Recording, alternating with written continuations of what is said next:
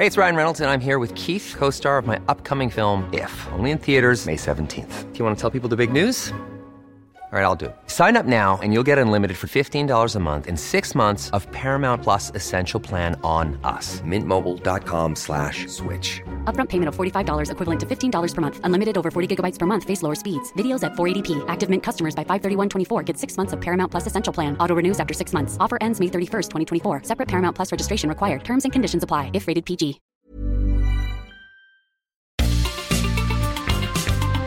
Heraldo Media Group presenta la información y el entretenimiento que usted necesita para estar enterado también en su descanso. Alejandro Sánchez y el informativo Heraldo fin de semana. Por el Heraldo Radio, con la H que sí suena y ahora también se escucha.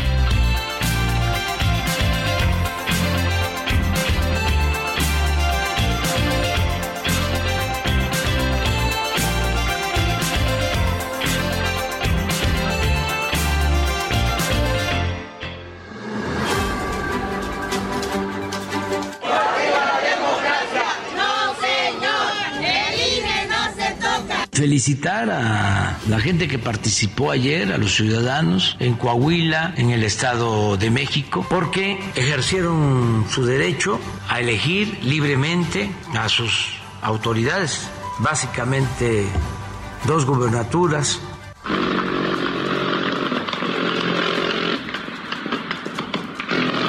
Y nos hemos puesto como fecha el próximo lunes 26 de junio fecha máxima para informar el proceso, el método que será incluyente, que será abierto, que involucrará a la sociedad de los 32 estados.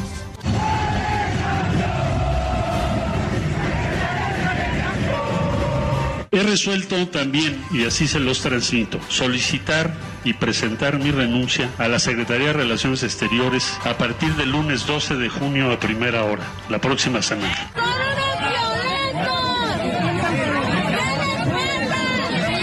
No lo voy a calificar ni mucho menos. Eh, yo tengo mucho respeto por Marcelo y por todos nuestros compañeros y compañeras y mi opinión es esa, que hay que respetar los estatutos. A ver, yo más bien lo diría así. Es un, es un tema de género, es tiempo de mujeres, pero también es un tema de proyecto de nación.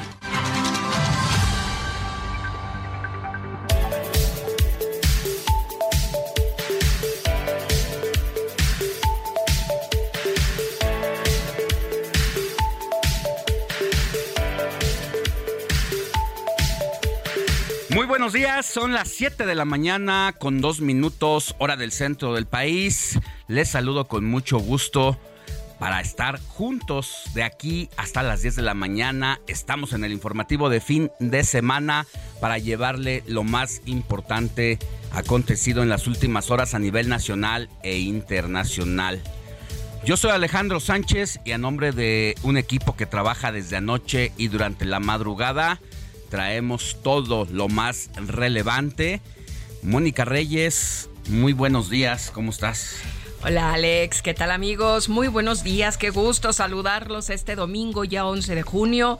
Mucha información, mucho que platicar, mucho que comentar, así es que les damos la más cordial bienvenida.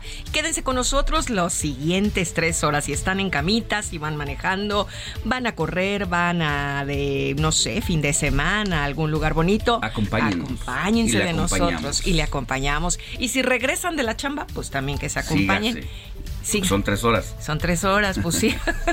bueno, llegue, desayune y después de las 10 se duerme. Muy buenos días. Gracias, Moni Reyes. Estamos transmitiendo en vivo desde Insurgente Sur, 1271 de la Torre Carrachi, en la Ciudad de México, para todo el país. Saludos a Monterrey por el 99.7 de FM, a Guadalajara por el 100.3 de FM, Oaxaca por el 97.7 de FM, Chilpancingo Guerrero por el 94.7 de FM, Tepic Nayarit por el 103.3 de FM, Tijuana por el 1700, McAllen por el 91.7, también en los Estados Unidos, Bronzeville 93.5 y a través de la cadena Now Media Radio y así también en Chicago por el 102.9 FM, San Antonio por el 1520 DM. Más adelante le iré dando a conocer las otras estaciones en distintas ciudades de la República Mexicana. Héctor Alejandro Vieira, muy buenos días, saludo con gusto también muchísimas gracias, mi querido Alex Moni. Amigos, muy buenos días. Como bien lo comentas, eh, Alex, nuestros amigos que nos escuchan en las diferentes plazas del país y como se dieron cuenta desde el día de ayer, estamos estrenando unas nuevas colaboraciones muy completas, muy precisas. Hoy vamos a hacer enlace hasta Monterrey, por ejemplo, con nuestra compañera Viviana Sánchez, conductora del noticiero República H Nuevo León. Vamos a tener una perspectiva, nos estamos expandiendo porque el Heraldo siempre crece, por supuesto y toda la cobertura que tenemos tanto en radio como en internet como en prensa escrita y pues siempre es un gusto preparar e innovar contenidos para todos nuestros amigos que nos están escuchando Alex. Así es, pues si les parece y sin darle más vueltas al asunto, así arrancamos con la información. Informativo Heraldo fin de semana, lo más destacado en resumen.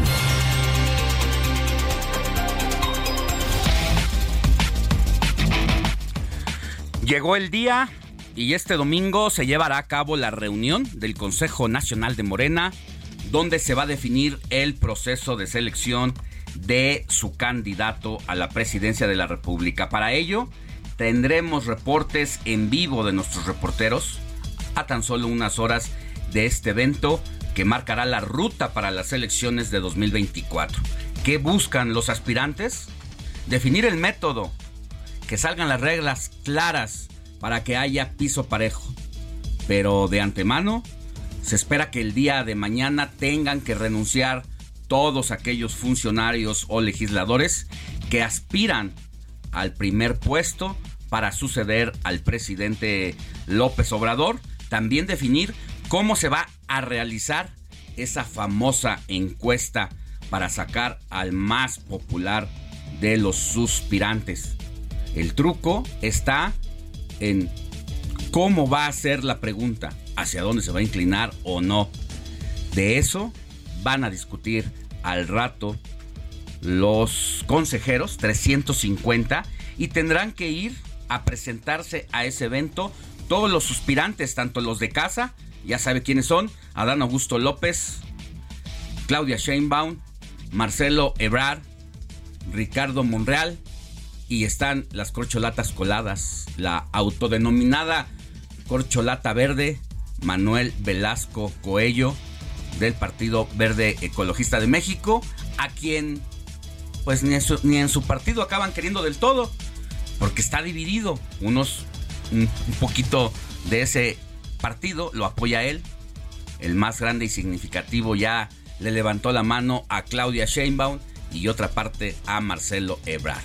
Ayer, se lo vamos a contar más adelante, se calentó el escenario para lo que va a ser el evento de hoy, donde los registros comenzarán a las 11.30 de la mañana. Aquel suspirante que no llegue a registrarse, pues simple y sencillamente va a perder su oportunidad de participar. Así que hay ingredientes que nos dicen que no va a ser un día de campo esta tarde de domingo acá en un hotel de la Ciudad de México. Además, vamos a tener en entrevista al presidente nacional de Morena, Mario Delgado. Nos va a compartir todos los detalles del Consejo Nacional, lo que espera, quienes participarán, así como las posibilidades que le dé a cada una de las corcholatas. Y en más precisamente de este previo al Consejo Nacional de Morena de este domingo, el día de ayer, el presidente Andrés Manuel López Obrador llamó a las corcholatas, así como a los simpatizantes de Morena, a mantener la unidad al interior del partido. Esto lo dijo para no caer en divisiones y reiteró que en el proceso de selección no habrá dedazos ni cargadas. Así lo dijo el presidente López Obrador. Una vez que ya esté la encuesta y que se sepa quién está mejor posicionado, ahí sí voy a pronunciarme a favor de que el gane, que el, del que gane, sea hombre o mujer, la encuesta. Así voy a actuar. Bueno, pues más tardó el presidente de la República en pedir llegar unidos a este proceso complicado que a que se calentaran los ánimos. Las cosas se encendieron ayer, ayer sábado, entre las cocholatas. Es que mire, un grupo de gobernadores morenistas publicaron en mensajes por redes sociales su apoyo a Claudia Sheinbaum. Esto a pesar de que el acuerdo de la cena de el lunes en la noche en el centro histórico del país entre las cocholatas, gobernadores y el presidente de la República era no pronunciarse a favor de ni uno ni de otro suspirante. Pero les valió, sobre todo un grupo de legisladoras se dejaron ir a favor de Claudia Sheinbaum y aunque después eliminaron sus tweets, a excepción de la titular de la Secretaría de Energía, Rocío Nale, pues ya habían roto el acuerdo. Así las cosas, por eso le digo que va a estar interesante el día de hoy. Y este apoyo de los gobernadores y funcionarios morenistas hacia Claudia Sheinbaum fue duramente criticado por el saliente secretario de Relaciones Exteriores, Marcelo Ebrard, quien calificó este acto como de los viejos tiempos del PRI. Escuchemos al canciller. El día lunes. Lo mismo gobernadoras y gobernadores que pues eh, aprovechen sus últimos tweets de cargadas oficiales porque ya el lunes ya no se puede. ¿Qué opina de eso? Pues muy mal, ¿no? Los viejos tiempos. Pero la gente es lo que cuenta. La gente es lo que cuenta. Y también se acordó que no haya ese tipo de participación que es muy antiguo. Eso lo hacía el PRI hace muchos años. Bueno, ahí está el canciller siendo de viva voz quien declara que los morenistas de ahora se mueven como en los viejos tiempos. Él sabe, se está dando cuenta que no es la corcholata elegida del presidente, que hay una cargada hacia alguien más que no es él.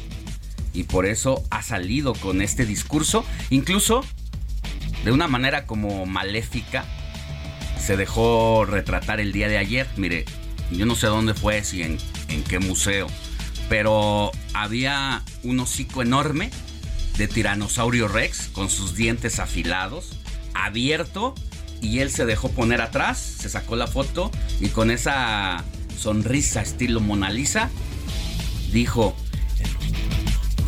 los viejos tiempos.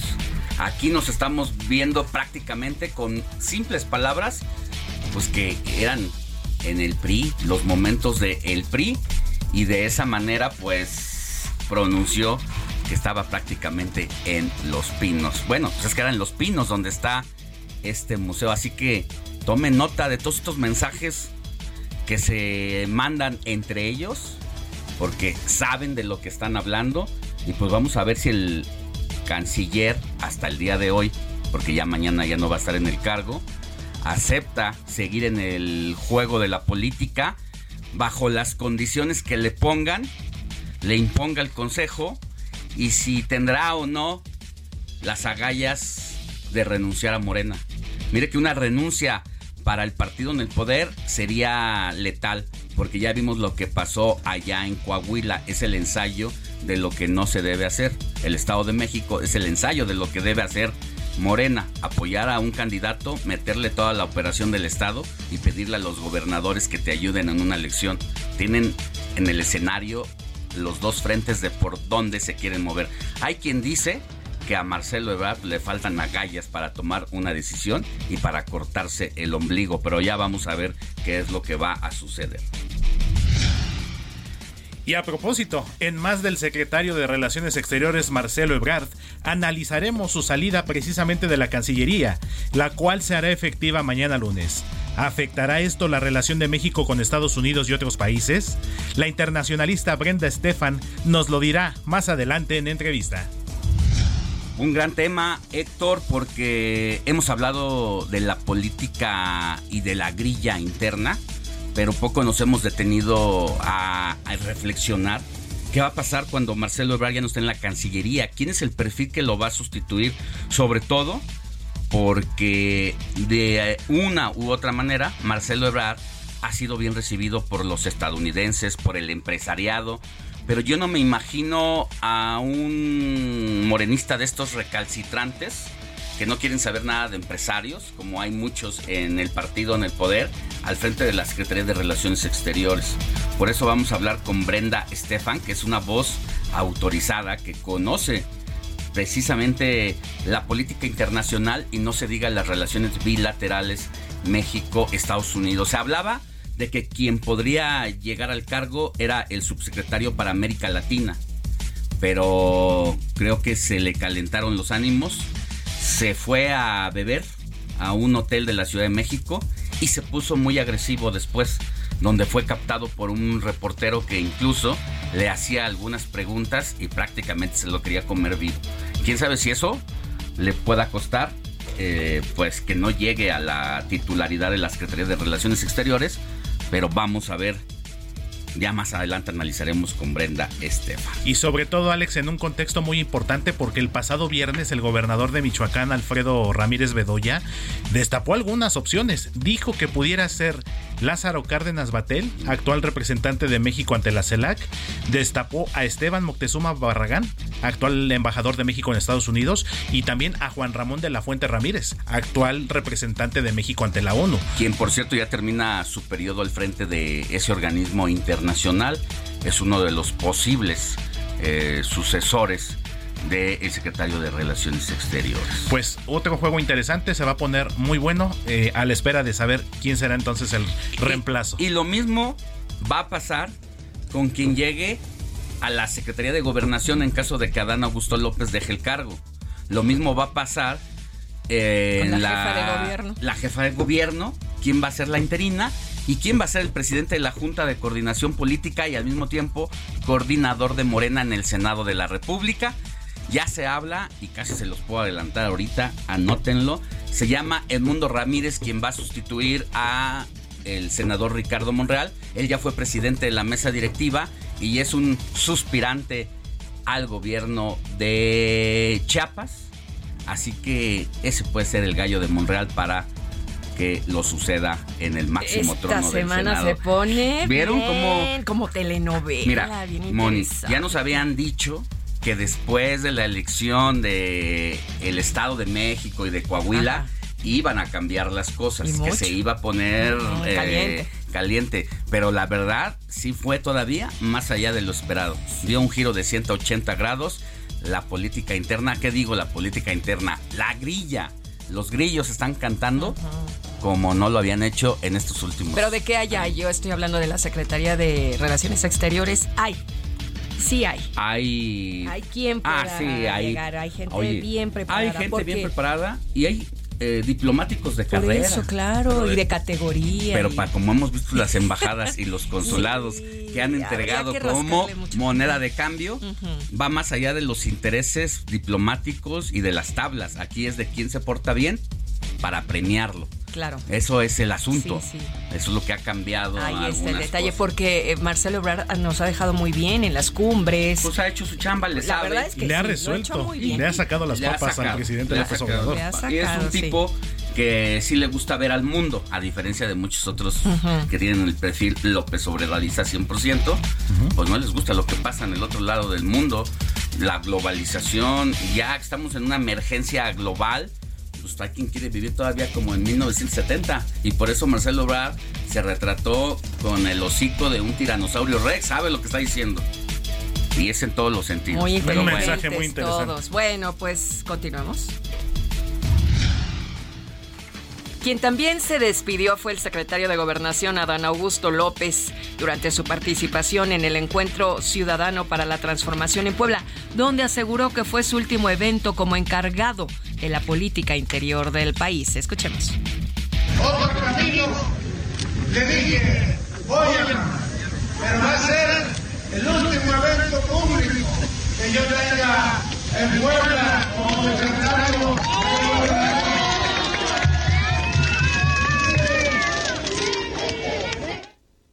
Ya ven, así se está despidiendo Adán Augusto López prácticamente de la Secretaría de Gobernación y uno de los nombres funcionarios en el gabinete de la 4T que suena para sustituir al amigo del presidente es Zoé Robledo. ¿Quién es Zoé Robledo?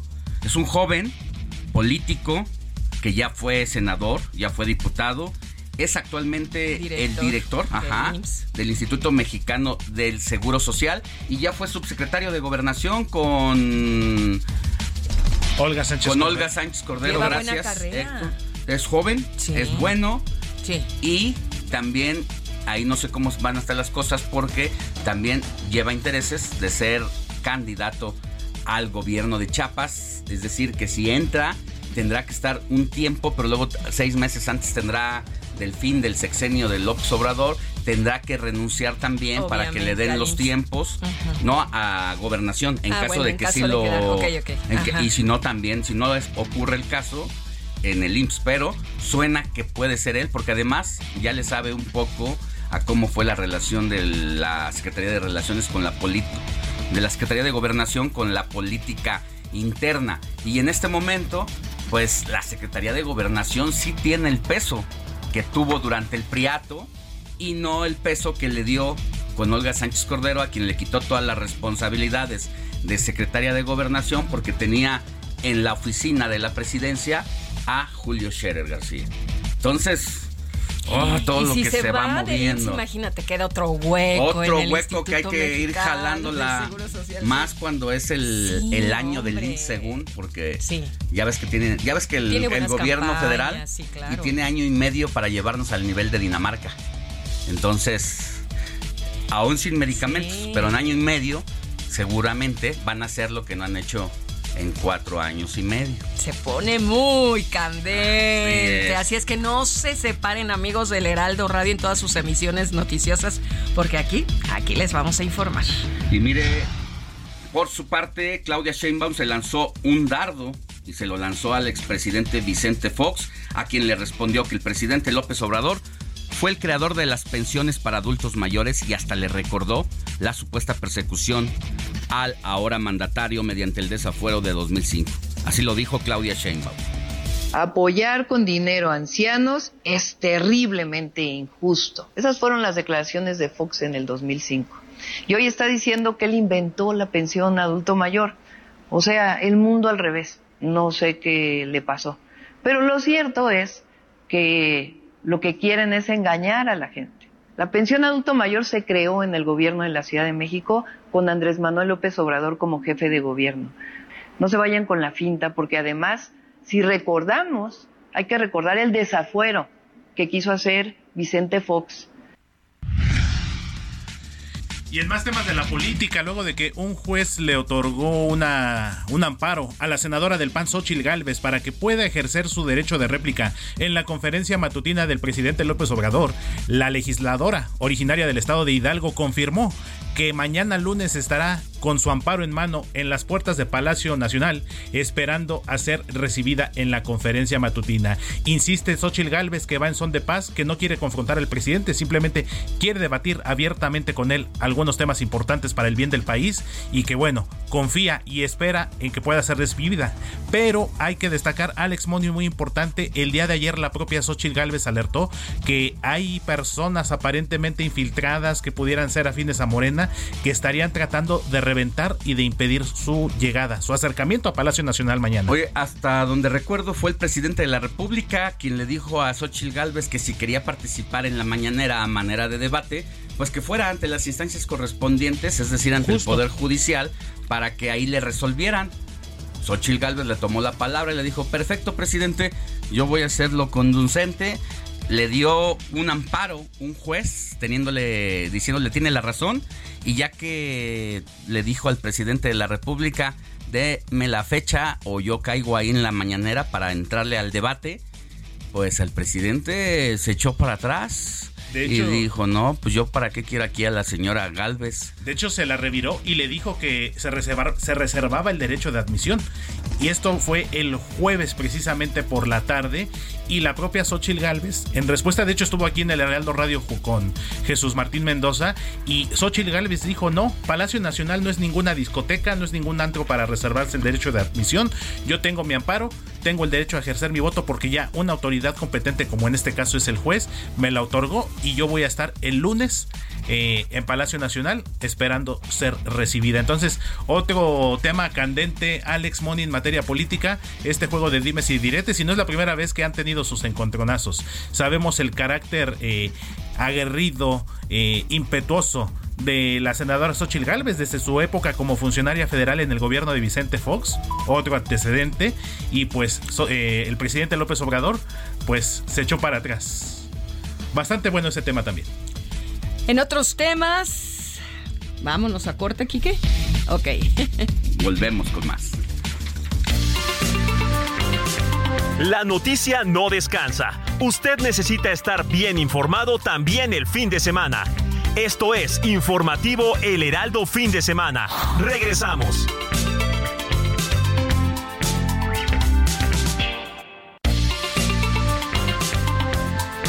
Siga en sintonía con la noticia.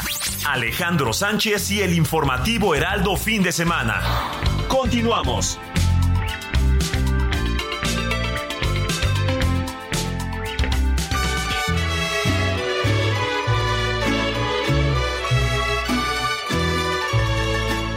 Estas son las mañanitas que cantaba el rey David. A las muchachas bonitas se las cantamos aquí. Despierta, mi bien, despierta. Despierta, mi bien, despierta. 7 de la mañana con 30 minutos hora del centro del país. Ya estamos de regreso en el informativo fin de semana y así nos recibe Moni Reyes para decirnos a quién tenemos que correr a abrazar en este domingo 11 de junio de 2023, más de la mitad del año, mi Moni. Sí, hace poco te daba el abrazo de Año Nuevo.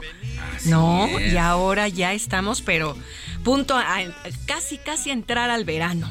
Ya. Y luego otoño, otra vez invierno, se nos fue otro. No, pero Dios mío. Como dicen las señoras, nomás llega septiembre y ya valió la Así.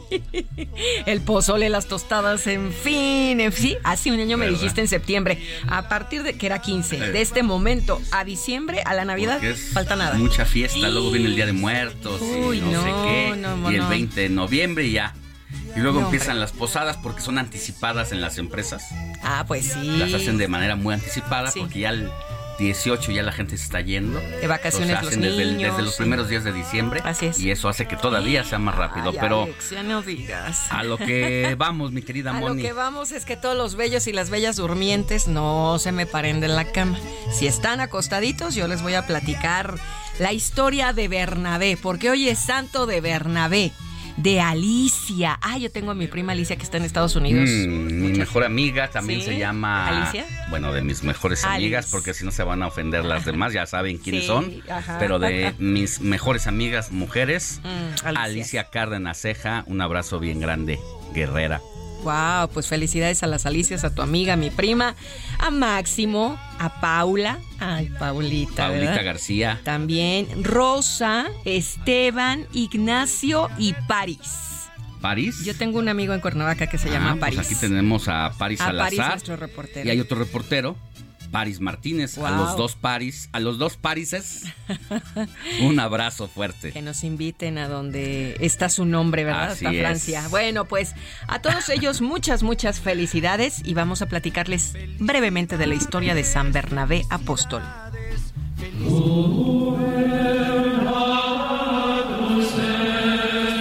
San Bernabé apóstol no forma parte de los doce apóstoles, aunque aparece en el Nuevo Testamento y en los Hechos de los Apóstoles. Nació en Chipre. Significa hijo de la exhortación, el que anima y entusiasma. Debido a su carácter alegre, se le conocía como el apóstol de la alegría. Fue uno de los muchos discípulos mencionados en el Evangelio y apreciado por los doce apóstoles.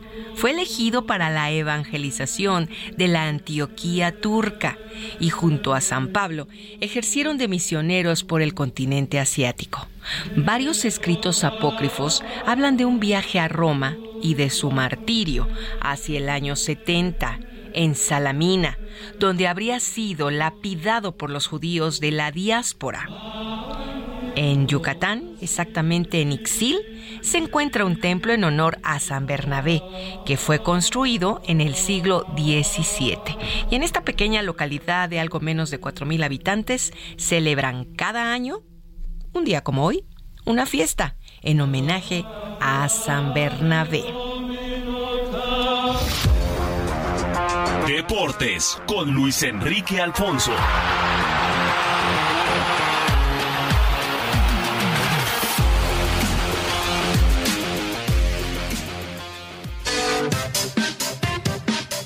¿Qué tal, mi querido Alex? Aquí estamos ya para hablar de la información deportiva, lo que vamos a detallar más adelante, la selección mexicana en la última prueba para enfrentar en la semifinal del Final Four Estados Unidos el próximo jueves.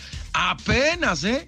Apenas pudo rescatar el empate en San Diego ante una muy limitada selección de Camerún. Sí, ya sé, van a decir que eran suplentes, que eran simplemente jugadores que no van a estar ya en la lista final, que son otros los que van a estar contra Estados Unidos y en la Copa Oro, sí, me pueden decir misa, pero Alex, terrible el error de tu portero Luis Malagón, que pues se hizo una pifia realmente terrible, así que para los que no lo vieron, andaban con la cruz a cuestas o andaban ya de fiesta, pues lo vamos a platicar más adelantito de qué se trató, cómo fue, qué pasó en un empate a dos, que deja muchas dudas, muchas reflexiones y a trabajar de manera seria, porque el tiempo está en contra. El partido más importante de la selección después de aquel de Arabia en la Copa del Mundo es el jueves. Y la última prueba, el último examen, no lo pasaron, apenas rescataron empate a dos ante Camerún. Todo lo platicamos en un momento.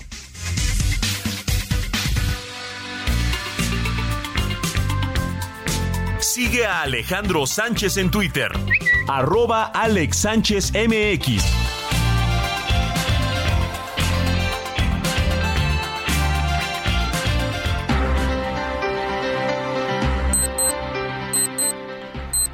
Siete de la mañana con 36 minutos hora del centro del país. Vámonos con Raimundo Sánchez Patlán. Él es nuestro subdirector editorial en el Heraldo Media Group quien nos tiene su columna de Periscopio, como cada semana, y nos comparte la información de primera mano de la política mexicana. Adelante, Ray. Buenos días. Mi querido Alex, qué gusto saludarte a ti y a todo el auditorio de Heraldo Radio en esta mañana de domingo 12 de junio de 2023. Mi querido Alex, pues te comento que en el periscopio eh, de esta semana, pues la verdad es que está de pena ajena lo que ha resultado el trabajo de la Alianza Va por México, conformado por PAN, PRI y PRD, en la, en la construcción de un candidato o candidata presidencial, Alex, pues de sus tres aspirantes más visibles, ninguno rebasa el 50% de reconocimiento entre la población. Así es, Alex, la encuesta de El Heraldo de México Poligrama, que se publicó el pasado lunes en el suplemento Ruta 20 2024 de esta casa editorial indica que ni los aspirantes panistas, ni los priistas, ni los periodistas han logrado arraigarse en la memoria de la población, esto a menos de un año de la elección que definirá si el régimen obradorista llegó o no para quedarse. El ejercicio demoscópico indica que solo tres de los rostros de Va por México son conocidos pues un poquito ahí por la casi la mitad de la ciudadanía eh, y estamos hablando del periodista Miguel Ángel Mancera con 48.8% de reconocimiento contra 51.2% de personas que dicen pues que no saben ni quién es. Eh, la segunda es la senadora y ex conductora de noticias Lili Telles, afiliada al PAN apenas en marzo de 2022, recordarás. Ella tiene 46.5% de reconocimiento contra 53.5% de personas que no la conocen. Y el diputado también del PAN, Santiago Krill, cuenta con 40.7% de personas que dicen sí saber quién es, contra un 59.3% que afirman no tener idea de quién es este personaje. El resto, Alex, amigos del auditorio, son prácticamente desconocidos para la mayoría. Estamos hablando de Enrique de la Madrid, Beatriz Paredes, Alejandro Murat, José Ángel Gurría, Claudia Ruiz Maciú, Silvano Aureoles, Mauricio Vila y Mauro Campos, entre otros. Y bueno, eh, la verdad es que es cierto que la popularidad no refleja ni la capacidad, ni la inteligencia, ni la preparación y demás virtudes que teóricamente se exigirían a cualquier aspirante a gobernar o a cualquier cargo de elección popular. Pero, Alex, amigos del auditorio, si algo ha demostrado el régimen del presidente Andrés López Obrador es que para ganar, ganar elecciones no importan los resultados, miserables en su caso, basta y sobra con ser popular. Eso es lo que ve el periscopio, mi querido Alex. Te deseo a ti un buen domingo.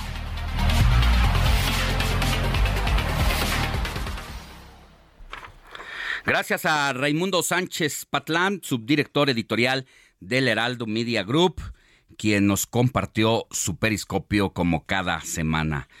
Y vámonos a más información. Mire, desde el día de ayer empezamos una nueva etapa en el informativo de fin de semana del Heraldo Radio. Y le digo del Heraldo Radio porque usted recordará que nos sigue desde hace ya un tiempo que eh, teníamos el día sábado una transmisión espejo de 8 a 10 de la mañana. ¿Qué significa esto? Que nos transmitíamos, que transmitíamos por televisión y por el Heraldo Radio. Eh, bajamos la etapa en la televisión, más adelante vamos a volver con más sorpresas en el Heraldo TV, pero por ahora estamos 100% dedicados en el radio para usted y por eso hemos echado mano de un nuevo formato. Estamos haciendo enlaces a partir de ayer en distintas zonas de la República Mexicana donde el Heraldo Radio tiene estaciones hermanas, como es el caso de el Heraldo Radio Tampico, donde allá está nuestro colaborador Valdemar Mijanjos, él es reportero y trae toda la agenda de lo que pasó esta semana y de lo más importante que va a ocurrir el día de allá. Es una voz de la zona fronteriza y quien también es conductor del Heraldo Radio Tampico por el 92.5 de FM allá en esa zona norte. Mi querido Valdemar, ¿cómo estás? Muy buenos días. Qué gusto tenerte y gracias porque vamos a estar cada sábado, cada domingo, perdón, aquí en el informativo de fin de semana para todo el país. claro que sí, gracias eh, Alex, buenos días también al auditorio. Bueno, pues comentarte, así como tú lo refieres, de los sitios trascendentes o que han sacudido al país. Bueno, pues tuvimos uno, nosotros en la región fronteriza, esta noticia que sacudió el país después de que fue difundido un video privado donde presuntamente elementos de la Secretaría de la Defensa Nacional someten y matan a cinco presuntos miembros de la delincuencia organizada, sigue generando interés luego que la Fiscalía General de Justicia Militar complementó 16 órdenes de aprehensión en contra de personal militar involucrado en los hechos. Las órdenes de aprehensión les obsequió un juez de control de la primera región militar, esto por presuntamente configurarse delitos contrarios a la disciplina militar. Ayer se informó que los 16 elementos fueron vinculados al proceso y deberán someterse a la medida cautelar de prisión preventiva en la prisión militar de la primera región militar de la Ciudad de México. Ahora bien, este proceso militar es muy independiente del que también lleva por los mismos hechos la Fiscalía General de la República, dependencia que da seguimiento a eventuales responsabilidades en el orden federal. Estos hechos, como ya es ampliamente conocido, ocurrieron en el municipio de Nuevo Laredo, municipio fronterizo que al igual que Reynosa y Matamoros forman una franja de límites internacionales con Estados Unidos que resulta muy accidentada en muchos aspectos, ya sea por la seguridad, los cruces de mercancías y la presencia de miles de migrantes que buscan poner un pie en territorio americano. Hay que recordar también, Alex, que bueno, pues también el, eh, el hecho que trascendió a nivel nacional e internacional fue lo que ocurrió a principios del mes de marzo de este año en Matamoros, donde presuntos elementos de un grupo delincuencial habían secuestrado a cuatro norteamericanos y ya sabemos todas las secuelas que esto generó. Déjame comentarte también, por otra parte, que quien al parecer tiene los días contados es el auditor superior del Estado, Jorge Espino Ascanio. Fue la Comisión de Vigilancia del Congreso de Tamaulipas amonestó por desacatar una petición para que muestre los expedientes de siete dependencias que en el pasado sexenio que encabezó el panista Francisco García Cabeza de Vaca y que sus cuentas públicas fueron aprobadas bajo el método Fast Track, es decir, en una sola ocasión fueron avaladas estas cuentas públicas. Ahora recibió el funcionario estatal una multa de 10 mil pesos, pero si este siguiente martes continúa renuente en su postura, el Congreso de Tamaulipas podría aplicar otras medidas. Una de ellas, un encierro hasta por 36 horas.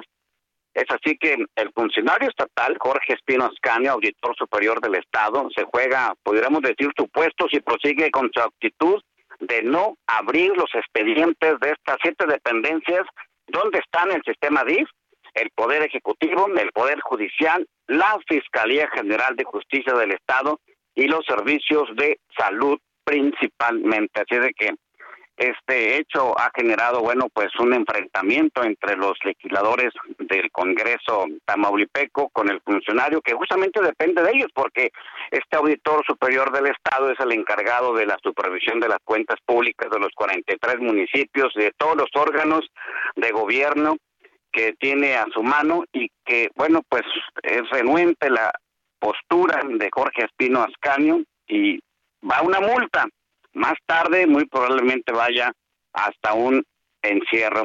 Y también en esa semana y lo que tendremos, lo que hemos padecido por la fuerte insolación es lo que ha comentado el secretario de Recursos Hidráulicos para el Desarrollo Social, Raúl Quiroga Álvarez. Él destaca, por ejemplo, que el gobierno del estado de Tamaulipas está garantizando a través de la Comisión Municipal de Agua Potable y Alcantarillado de Tampico suficiente abasto de agua para la región sur del estado. Pues actualmente el nivel del sistema lagunario del río Tamesichaire se ubica por arriba del 70%, dejando atrás los duros capítulos que sufrimos hace dos años de tener agua salada en el grifo. Pero también hay que apuntar que las presas han estado pues comportándose muy negativamente. Por ejemplo, en el norte, las presas a la Amistad y Falcón tienen un déficit porque 600 millones de metros cúbicos de agua ya están comprometidos. Ese eh, compromiso es internacional. Así de que de las 800 millones de metros cúbicos que tiene, 600 millones ya pertenecen a la Unión Americana y tienen que entregarse. La propia Marte R. Gómez, otra presa, bueno, que es para el riego del Distrito 026, muestra pues una buena captación. La Vicente Guerrero posee solo una octava parte de su capacidad, que es de 3.910 millones de metros cúbicos, solamente tienen una octava parte. Y la presa Emilio Portes Gil está muy baja, tiene menos del 25% de su capacidad y la Ramiro Caballero posee menos de la mitad de su capacidad. Esto lo comento porque hemos tenido en la región de Tamaulipas, sur, centro y norte, una ola de calor tan intensa que ayer en Tampico la sensación térmica llegó a 42 grados centígrados. Así de que pues al problema de la seguridad pública, al problema de los migrantes, añádele el problema de la sequía, el problema del abasto de agua y con esas ondas de calor que tenemos en plena primavera, pues tendremos un panorama muy complicado en los siguientes días al aproximarse el verano. Alex, de lo más trascendente, de lo más importante que acontece en Tamaulipas. Sin duda, Valdemar, es la tercera ola de calor de este 2023 que ha provocado altas temperaturas en gran parte del país, pero no se diga en el norte de la República Mexicana. Hay que tomar previsiones para no tener riesgos en la población en asuntos negativos en la salud, tomar todo tipo de previsiones. Escuche las campañas de la Autoridad de Salubridad de, pues ya sabe, ¿no? Tratarse de asolear lo menos posible, caminar lo menos posible cuando pegan estas olas de calor no empinarse los vasos de agua helada de un solo golpe, eh, despacito. Bueno, todo esto hay que hacerle caso a un especialista. Y por el otro lado, el tema que preocupa, pues es el sin duda el de el ataque de los militares a miembros de la sociedad civil, donde de no ser por el video que los capta ejecutando a estas personas y alterando la escena del crimen para hacer creer después con una versión formal de que simple y sencillamente se defendieron, pues se les cayó el teatro y ahora 16 soldados de la Secretaría de la Defensa Nacional implicados en el caso de allá de Nuevo Laredo, Tamaulipas, han sido detenidos por una ejecución extrajudicial que ocurrió el 18 de mayo de 2023 y que el video los registró, registró los hechos. La Sedena prácticamente se está lavando las manos y dice, bueno, pues un asunto de un grupo de militares y que lo afronten allá ante la Fiscalía General de la República. Vamos a darle seguimiento y no hay que soltar ese tema. De estas personas todavía no se sabe mucho, ¿verdad? No, no, aún no se ha dicho nada. Digamos que si la información fluyera sería a través del órgano civil, es decir, de la Fiscalía General de la República, pero aún así es un eh, proceso eh, que es muy cerrado debido a que hay militares involucrados. Bueno, te mando un abrazo, Valdemar Mijangos, y muchas gracias por la colaboración. Vas a estar con nosotros todos los domingos porque, mira, en la primera participación que nos das, vaya que hay información de primer nivel de interés nacional e internacional. Que tengas buen día y te mando un abrazo. Claro que sí. Gracias. Buenos días. Y bienvenido de nuevo, ¿eh? Cuídate. Claro que sí. Gracias. Buenos días. Buenos días. Vámonos con más información. Mire, el día de hoy, 11 de junio, se celebra el Día Mundial de Cáncer de Próstata, una patología, Moni, que afecta a más de 1.2 millones de personas en el mundo. Esta efeméride, amigos Alex, se creó con la finalidad de sensibilizar y concienciar a toda la población masculina acerca de la importancia del diagnóstico precoz del cáncer de próstata y la aplicación de un tratamiento pues para cada caso. El cáncer de próstata o prostático es el cáncer que se origina por un crecimiento descontrolado de las células de la próstata. Esta es una glándula con forma de nuez ubicada debajo de la vejiga y delante del recto en los hombres. Es la encargada de producir el líquido seminal que nutre y transporta el esperma. Esta patología no está asociada a un estilo de vida y hábitos poco saludables como el tabaquismo, obesidad, alimentación o de desbalanceada o el alcoholismo. El principal factor, escuchen amigos, el principal factor de riesgo lo constituyen la edad y también los antecedentes familiares. Así es que hoy, hoy 11 de junio, Día Mundial del Cáncer de Próstata, es muy importante, amigos, ustedes que nos están escuchando, que los queremos mucho, que son nuestros radioescuchas, bueno, pues revísense, es muy importante. Sí, sobre, sobre, sobre todo porque es una de las enfermedades que más alcanza a la población masculina y que a temprana edad y a muy temprana se edad. ha visto y el número de muertes pues es bastante alto.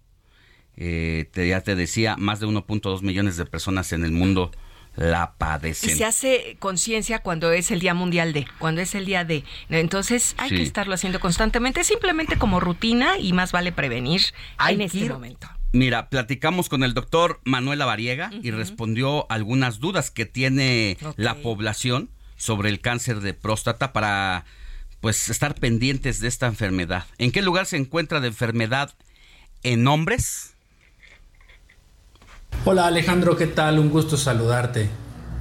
Efectivamente, las causas del cáncer de próstata ocurren cuando algunas células en la próstata se vuelven anormales.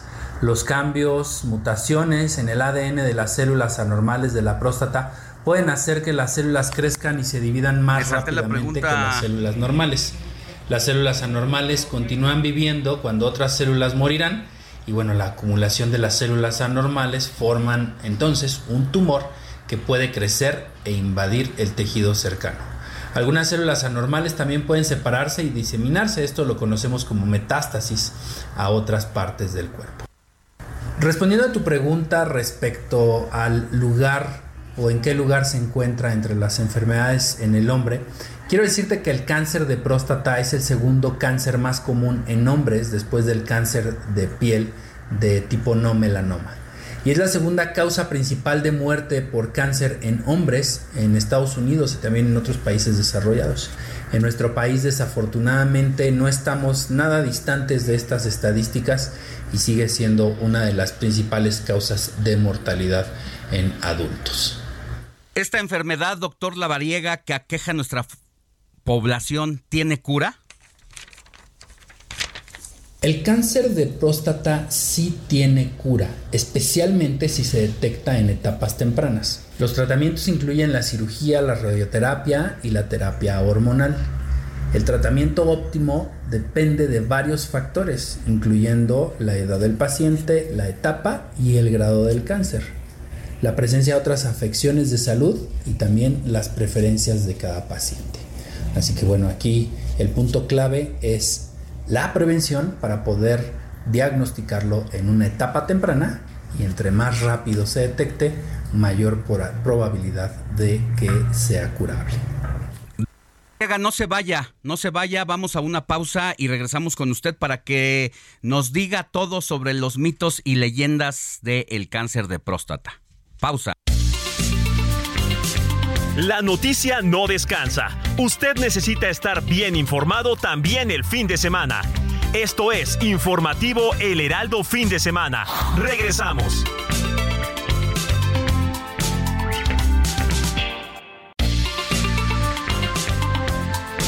Siga en sintonía con la noticia. Alejandro Sánchez y el informativo Heraldo Fin de Semana. Continuamos.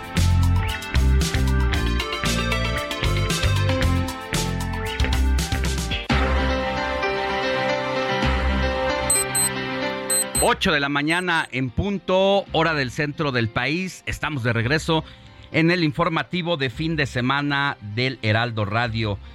Estamos hablando del cáncer de próstata porque cada 11 de junio se celebra el Día Mundial de esta patología que afecta a 1.2 millones de personas en el mundo y México no es la excepción. Platicamos con el doctor Manuel Lavariega, maestro en Administración de Servicios de la Salud.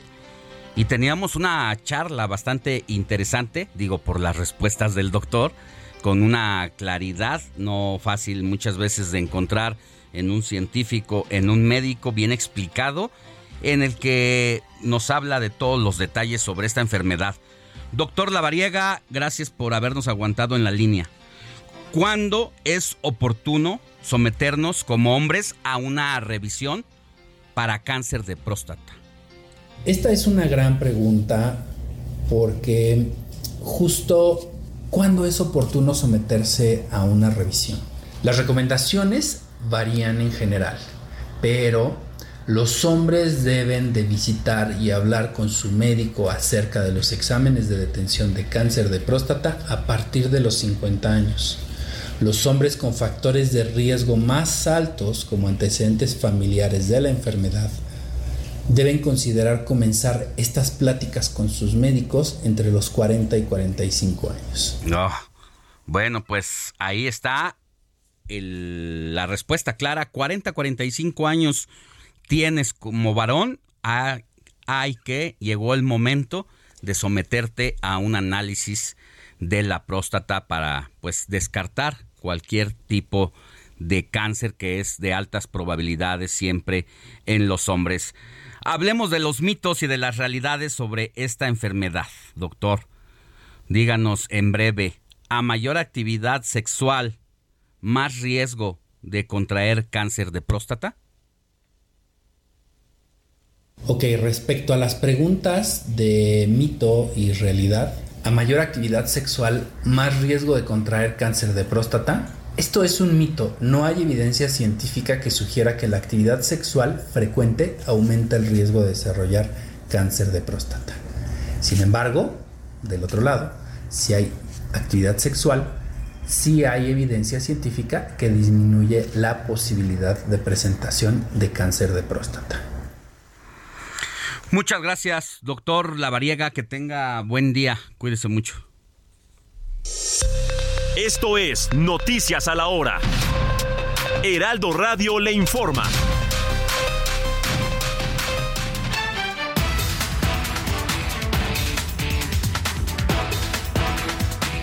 Entramos ya a la segunda hora en el informativo fin de semana de hoy, domingo 11 de junio, y tenemos un resumen. Empresarios de Tamaulipas que han conformado el grupo Ideas Productivas se sumaron a la petición a Morena para que haya un piso parejo durante este proceso de selección rumbo a las elecciones del 2024. En Oaxaca, la estrategia de mujeres en el territorio a cargo de la Secretaría de Desarrollo Agrario, Territorial y Urbano realizó en el municipio de Santa Lucía del Camino un ejercicio de urbanismo táctico para garantizar espacios públicos que prevengan la violencia, principalmente en contra de mujeres, niñas y adolescentes. En Durango, Leticia Herrera Ale, presidenta municipal de Gómez Palacio, descartó la implementación del operativo alcoholímetro durante el desarrollo de la Expoferia del 9 de junio y hasta el lunes 3 de julio.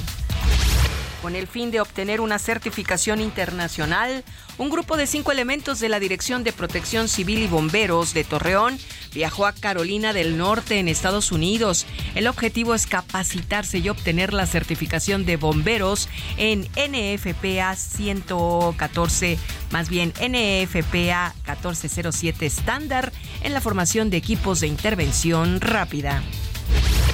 En el orbe, las autoridades ucranianas denunciaron un ataque nocturno con drones sobre la ciudad portuaria de Odessa, en el que murieron tres civiles y resultaron heridos más de una veintena de ciudadanos. En Perú, un sujeto no necesitó de una capa o de un cargo para salvar la vida de 25 perritos aterrorizados que se encontraban en medio de un imparable incendio.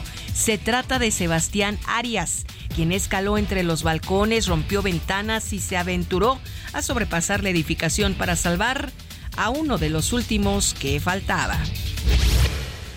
8 de la mañana, 5 minutos, tiempo del centro de México. Sigan aquí amigos conectados en el informativo fin de semana que conduce Alex Sánchez y su gran equipo de trabajo. Les saluda Mónica Reyes. Esto fue Noticias a la Hora. Siga informado, un servicio de Heraldo Media Group. De último minuto, informativo fin de semana.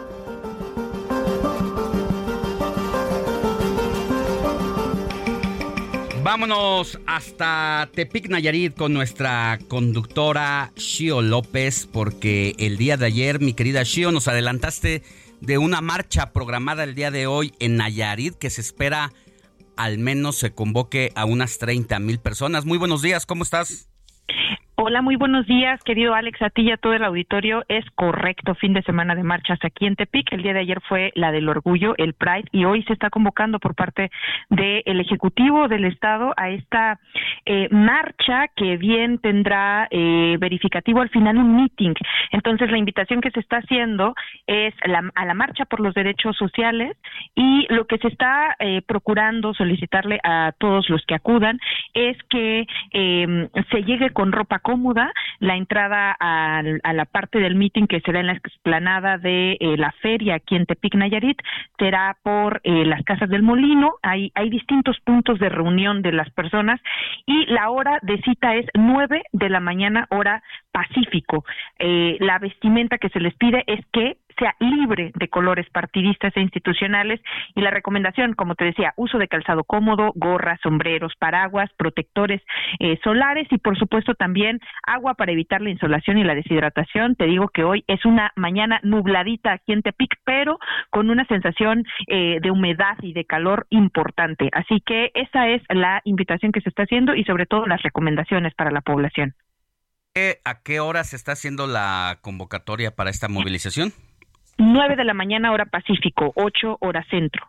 O sea, eh, estamos a una hora de que esto ocurra y pues seguramente ya no tardará en empezar a llegar la, pues los interesados. Y si te parece, mi querida Chio, al eso de las 9, pues volvemos contigo para que nos des todos los detalles. Es correcto, estaré directamente en campo, ya les reporto y les comparto a todos ustedes lo que esté aconteciendo aquí en la explanada de la feria de Tepic Nayarit. Te mando un abrazo, gracias. Igualmente, buen día.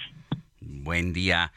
Moni Reyes, tenemos mensajitos, no hemos dicho el WhatsApp, ya estamos recibiendo bastantes mensajes, pero es momento de... Es un gusto darle voz a la audiencia. Es un gusto porque no hemos dado el número y mira que ya nos están escribiendo y mensajeando y dando comentarios, sugerencias y también somos el, enlace entre la autoridad y ustedes. El WhatsApp para quien no lo tenga y se quiera animar a escribirnos, a mandarnos por ahí un saludito, quieran que festejemos a alguien, alguna efeméride musical, 55 91 63 51 19. 55 91 63 51 19. Pero ¿sabes qué? Las cortinillas de nuestro informativo fin de semana, ese sí lo están mencionando cada que vamos a corte. Bueno, pues Vamos a ver quién nos está escribiendo hoy. Muy buenos días, soy la señora Elvi Flores, Ha sido a Radio Escucha de su excelente programa. De nuevo, me pongo en comunicación con ustedes para reportar una luminaria en la carretera Xochimilco-Topilejo, a la altura del kilómetro, o más bien del número 417. Fíjense, es una curva que siempre está muy oscura se presta para ser víctima de la delincuencia. Mucha atención a las autoridades, por favor. Carretera Xochimilco Topilejo a la altura del número 417. Curva que siempre está muy oscura, peligrosa. Bueno, agradezco su intervención a esta petición y la señora Elvin nos manda saludos. Bueno, pues ahí está el mensaje directamente para el alcalde de Xochimilco, José Carlos Acosta Ruiz para que pues se ponga las pilas y mande a un grupo de colaboradores suyos a que respondan a esta denuncia ciudadana. Es algo muy sencillo que si se deja crecer, bueno, puede llevar a otras circunstancias incluyendo las de inseguridad pública por, no tener luminarias. Claro, claro. Hola Alex, muy buenos días, deseando te encuentres bien, felicidades por tu programa. ¿Me puedes enviar el documento en PDF que haces mención sobre los avances para los candidatos presidenciales, por favor? Ay, ay. Muy buenos Se los debo ayer, ayer prometí, ayer prometí que nos da su correo, ¿eh? Nos dieran su WhatsApp. No, su correo. su correo. Eh, les hacemos llegar, pero aquí también puede ser por el WhatsApp, porque nos ah, escriben por el WhatsApp. También puede Tenemos el teléfono y se lo reenviamos de manera directa. En este momento también me pongo las pilas yo. Para bajar el suplemento que se publicó el pasado lunes en el Heraldo de México sobre tendencias, estados, cómo está la cosa en el país rumbo al 2024 y anunciarles que mañana también eh, el Heraldo de México sacará un suplemento que tiene que ver con todo el termómetro político de la Ciudad de México. Muy interesante, adquiéranlo en su puesto de revista más cercano. Es el señor José Velázquez de la Ciudad de México y bueno, pues usted ya escuchó la respuesta. Ahí está el compromiso de Alex. Excelente día, me llamo Francisco, vivo en Jalisco en México, obviamente, con todo el respeto de la información. Me gustaría que fuera la señora Xochitl disfrazada de dinosaurio, encadenada. ¿Me apoyan? Esto es lo que dice el señor Francisco de allá de Jalisco. Alejandro Sánchez y todo el equipo, buenos días, los escucho desde que empezaron con Sofi García. Vaya faramayas que protagonizan estos integrantes de Morena, dicen, no somos iguales, pero todo el circo, maroma y teatro de la sucesión del peje lo hacen no solo igual, sino corregido y aumentado. Saludos, Arnold, muchas gracias, Arnold, Alex, Moni, Robert, Héctor, porque la noticia no descansa, el herado siempre avanza. Presente Laredo Smith, escritor desde McAllen, Texas, por el 91.7. Empieza, dice él, el handicap presidencial de Morena. Un saludo, mi querido Laredo Smith, hasta McAllen. Y buenos días, soy Roberto Méndez. Me gustaría también, dice, recibir el suplemento. Así es que, Alex, tienes un buen de trabajo para enviar. Ya mandé, ya mandé. Aquí estoy mandando, ¿Ya estás mandando? dos. A Roberto, ¿verdad? Ah, sí, a Roberto Méndez, ya también. Estoy mandando ya se lo están mandando, don Roberto. Bueno, pues mañana ya saben que también deben de leer nuestro Heraldo a través de la página www.elheraldodemexico.com.mx o adquirirlo en su puesto de revista. Por favor, enviar saludos de cumpleaños a Rosalina Solís de parte de Feliciano. Ay, pues mi querida Rosalina Solís, muchas, muchas felicidades, que cumplas más y que te caiga una lluvia de bendiciones. Me dicen, ¿ya nos vamos a otra cosa o sigo leyendo? ¿Le sigo? Ah, perfecto, yo encantada. Saludos. ¿Desde dónde? Desde la Sultana del Norte. Muy buen servicio de noticias nacionales e internacionales que tienen ustedes. Pues muchísimas gracias. Un abrazo hasta Monterrey. Saludos, Alex, Mónica. Siempre es importante despertar el fin de semana bien informado. Claro que sí. Jesús Díaz de Azcapotzalco, ¿cómo estás? Espero, Alex, que ayer hayas visto la pelea de Jaime Munguía Buen pleito, pero Jaime sufrió de más y no aprovechó su superior alcance. ¿Lo viste? No la vi, pero prometo retomarla porque sí me gustan. Cuando no puedo verlas en vivo, siempre las retomo. Muy bien, para que lo comentes. Gracias, Jesús. Y bueno, pues síganos escribiendo al 55 91 63 51 19. Alejandro Sánchez y el informativo Heraldo fin de semana.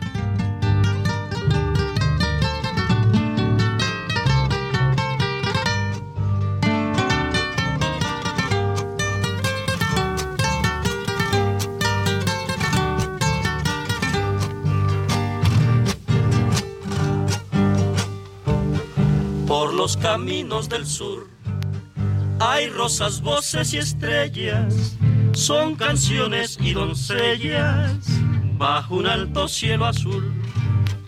Por los caminos del sur hay rosas, voces. Precisamente es momento de seguir echando un vistazo por los distintos puntos de la República Mexicana y ahora por los caminos del sur.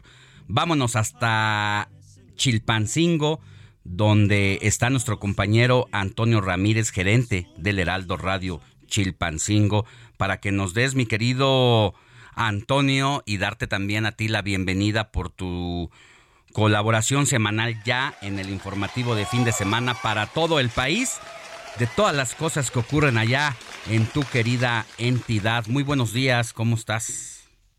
Muy buenos días, Alex, Mónica, muchísimas gracias por la bienvenida y como siempre un gusto escucharles ahora cada fin de semana. Muchas felicidades, Alex, por este espacio también, por supuesto, aquí a través del 94.7 de FM en la capital del estado de Guerrero. Y sí, una, una semana bastante movidita, sobre todo lamentablemente en temas de protección civil en el puerto de Acapulco con este incendio de un mercado el pasado lunes que afectó a más de 500 locatarios.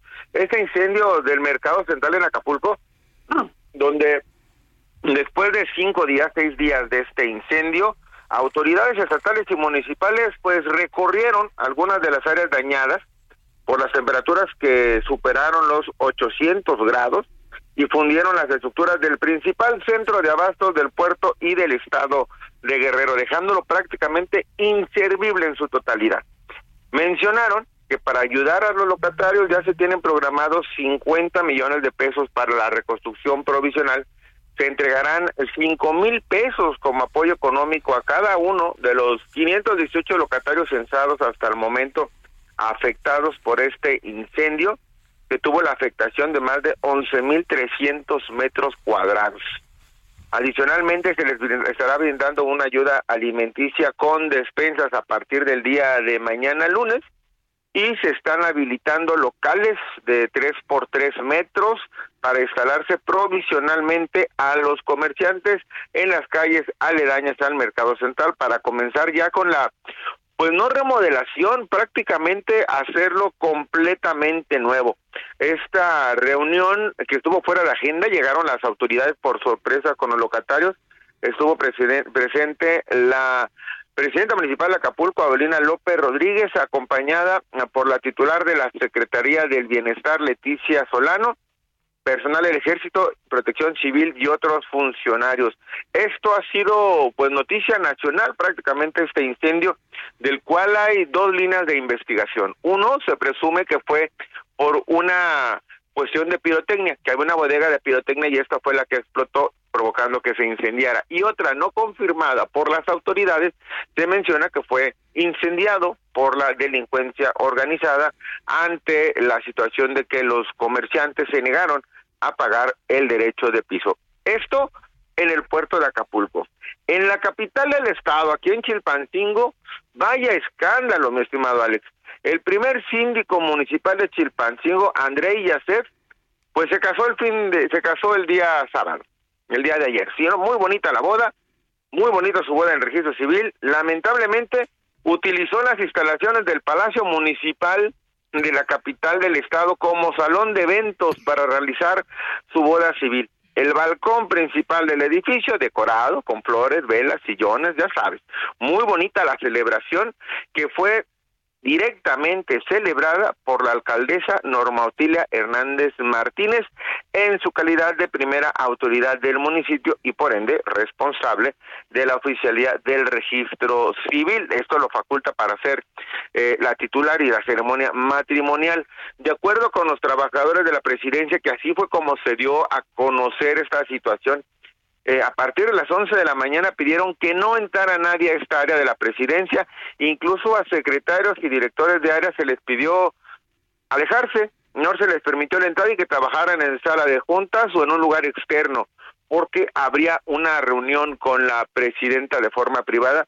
Y bueno, esta reunión fue una boda, una boda dentro del Palacio Municipal de la capital del estado. Ya después de la boda civil, se espera que la próxima semana ya sea la boda completa, ya por la boda por la iglesia. Hay fotografías de este evento, por supuesto, y lamentablemente el Palacio Municipal de Chilpancingo podría ser renta también para bodas, no dudamos que en algún momento se vayan a dar para 15 años. Esto fue lo que sucedió a lo largo de esta semana. Y para lo que viene, comentarte que eh, también ya fue entregado por parte del secretario de Turismo Miguel Torruco Márquez y a la gobernadora Evelyn Salgado Pineda, pues la estafeta para la organización del Tianguis Turístico México 2024 que se llevará a cabo aquí, allá en el puerto de Acapulco, en la edición número 48. Toda la semana, al ser un destino turístico, pues no dudamos que la agenda informativa esté llena precisamente de apoyos y esfuerzos respecto a la edición número 48. Hasta el momento, esto desde el estado de Guerrero, mi estimado Alex. Bueno, pues muchas gracias, muy completa tu información y bueno, no hay hay a quien de repente se le dan estos estas grandiosidades de todavía sentirse como Porfirio Díaz y su corte. Échale, no dejes ese tema de lo de la renta de el Palacio Municipal, mi querido Antonio Ramírez, gerente del Heraldo Radio Chilpancingo. Te mando un abrazo y gracias. Gracias, Alex. Como siempre, un gusto desde acá, desde la República de los Cocos. Los esperamos siempre con los cocos abiertos. gracias y un abrazo. Bienvenido de nuevo. Gracias, gracias, Alex. Gracias, Mónica. Saludos a todos. Comparte tus comentarios y denuncias en el WhatsApp del informativo fin de semana. Escríbenos o envíanos un mensaje de voz al 55 91 63 51 19.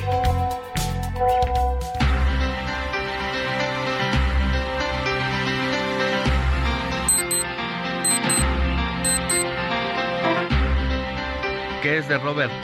8 mañana con 21 minutos, hora del centro del país. Estamos en el informativo de fin de semana y vámonos a la información porque mire, este sábado las corcholatas de Morena van a estar aquí en la en, la, en, la, en el Consejo Nacional. Son 350 integrantes los que participarán en este evento para definir las reglas y todo sobre la candidatura a la presidencia de la República. Todo está listo y ¿qué se discute? Ruta y método de encuestas. Mire, Ebrar pide peso, piso parejo y encuestas reales imparciales. Quiere un sondeo abierto a la ciudadanía y no solo a los militantes. Eso es lo que pide el a un canciller para que la clase media y algunos mexicanos que hoy simpatizan con la oposición muestren a, a sus oponentes que Ebrar, eso es lo que él dice, puede articular a una mayor parte de la población y darle paso a la continuidad con cambio que promueve el propio Andrés Manuel. ¿Quiénes participan? 350 consejeros, las corcholatas, la dirigencia nacional y el presidente del Consejo Nacional, que es Alfonso Durazo. Este sábado se calentó el tema, pues casi de manera simultánea, gobernadores de Morena se manifestaron en redes sociales, le manifestaron su apoyo a Claudia Sheinbaum para ser la candidata de Morena en las elecciones presidenciales de 2024. Las publicaciones tenían el mismo estilo, etiquetar a la jefa de gobierno, atribuirle adjetivos calificativos positivos y añadir una foto junto a ella. Sin embargo, más adelante, los tweets fueron eliminados a petición de la misma Sheinbaum, pero la captura de pantallas evidenció y quedaron plasmados ahí todas estas irregularidades. Digo irregularidades porque los mismos morenistas habían llegado a ese acuerdo tras una cena en el centro histórico, donde estuvo el presidente de la República, estuvieron gobernadores, el presidente de Morena. ¿Quiénes tuitearon? Al regresar de la pausa, se lo voy a decir, pero son muchas, muchas gobernadoras y gobernadores. Regresamos con más.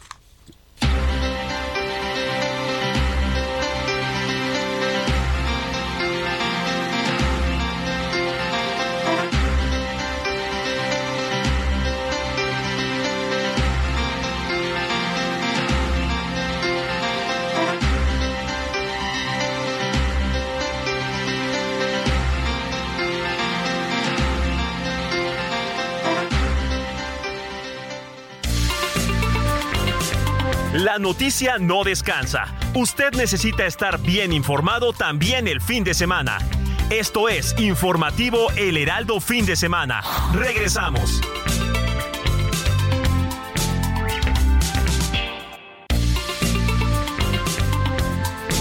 Siga en sintonía con la noticia. Alejandro Sánchez y el informativo Heraldo Fin de Semana. Continuamos.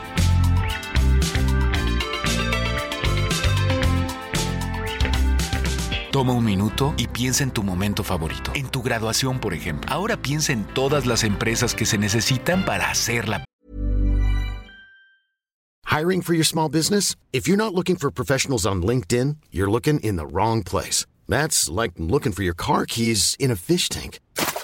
LinkedIn helps you hire professionals you can't find anywhere else, even those who aren't actively searching for a new job but might be open to the perfect role. In a given month, over 70% of LinkedIn users don't even visit other leading job sites. So start looking in the right place. With LinkedIn, you can hire professionals like a professional. Post your free job on linkedin.com slash people today. Sí, las que rentan los salones, las que hacen la comida, las empresas al comprar y vender entre sí generan economía para miles de familias. CIRT, Radio y Televisión Mexicanas. Voz de las empresas. Consejo de la Comunicación.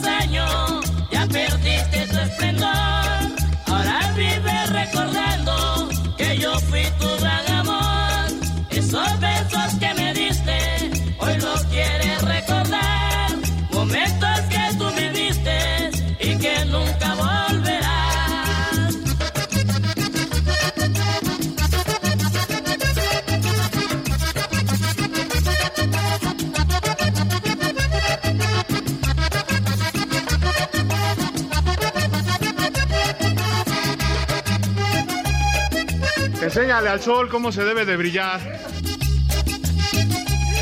¿Cómo se debe de brillar? 8 de la mañana con 32 minutos hora del centro del país. Estamos de regreso en el informativo de fin de semana y así, así nos recibe Héctor Alejandro Vieira con las efemérides musicales de este domingo 11 de junio de 2020. Con este calor sí brillamos. Calor brillamos y vaya que está siendo un día muy caluroso en todos los aspectos, Moni Alex.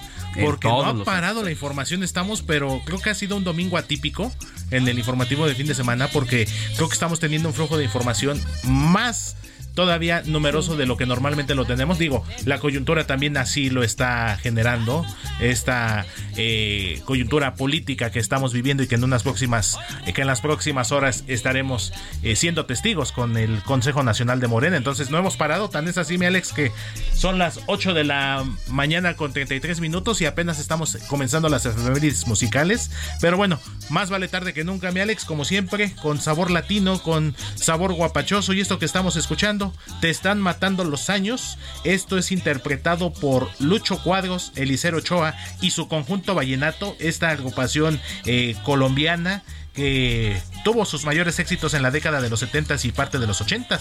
Para ser exactos, este tema forma parte de su disco titulado La Buena Noticia de 1979, Alex.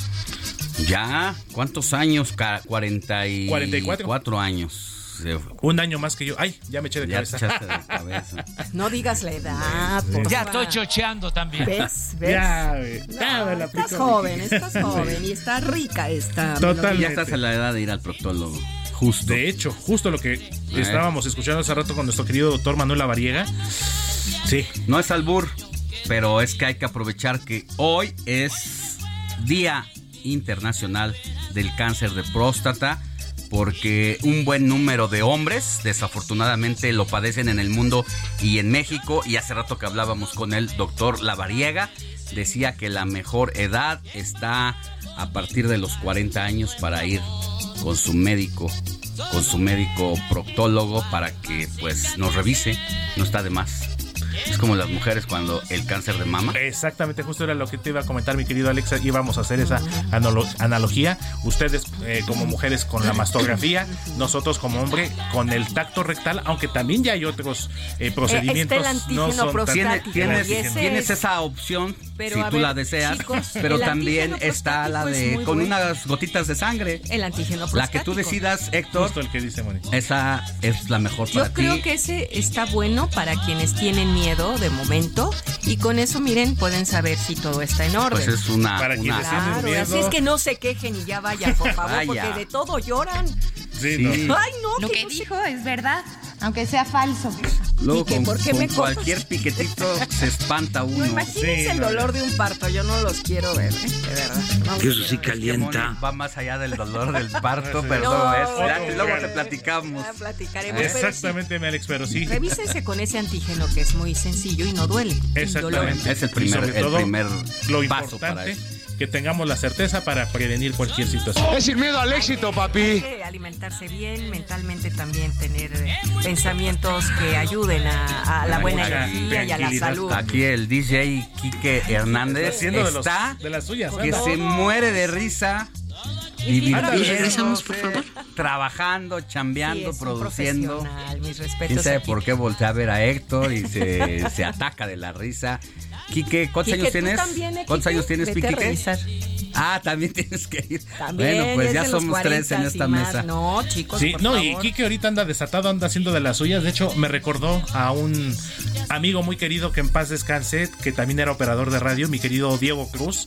Lo conocíamos como el macaco. Y que también eh, se desataba con los Ah, efectos, sí. con los sonidos. Mi querido macaco de allá de Grupo Asir, pero que Descanse lamentablemente paz. se nos adelantó con la pandemia de COVID. Nuestro cielo. querido Dieguito, y ahorita me lo hizo recordar aquí el buen Kike. Muy bien. Seguimos con más. Gracias, Héctor. Seguimos pendientes, mi Ale. No somos iguales.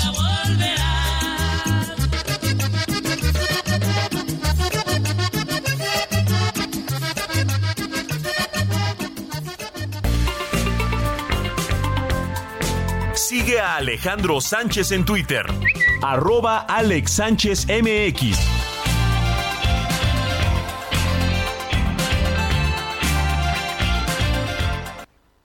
Este domingo es el día clave para las corchulatas de Morena, debido a que se llevará a cabo la reunión extraordinaria del Consejo Nacional del Partido, donde se decidirán las condiciones para los aspirantes a la candidatura presidencial. La principal discusión será si los funcionarios públicos deberán de renunciar a sus cargos. Pero ¿qué pasará después con las renuncias de las corcholatas? Marcelo Ebrard se va a enfocar el próximo lunes 12 de junio a sus aspiraciones. He resuelto también, y así se los transmito, solicitar y presentar mi renuncia a la Secretaría de Relaciones Exteriores a partir del lunes 12 de junio a primera hora, la próxima semana.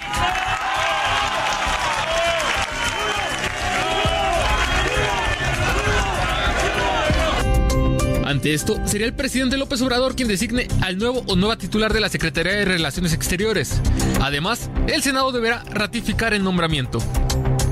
En las mismas circunstancias estaría Dan Augusto López, que en el caso de dejar la Secretaría de Gobernación, el presidente López Obrador sería el encargado de nombrar un nuevo titular.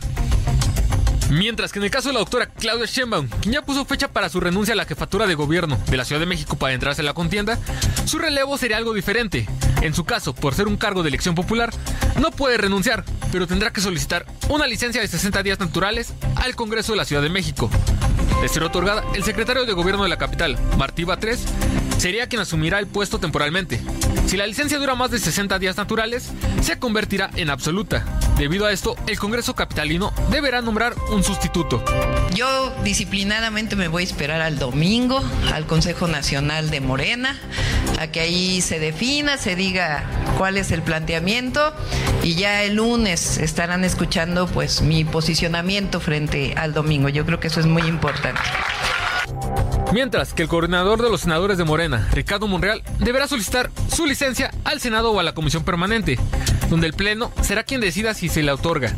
De aprobarse, su suplente asumirá la senaduría. Este mismo proceso ya lo inició la corcholata verde, Manuel Velasco, quien presentó su licencia al cargo para buscar la candidatura. Roberto Martínez, Heraldo Media Group.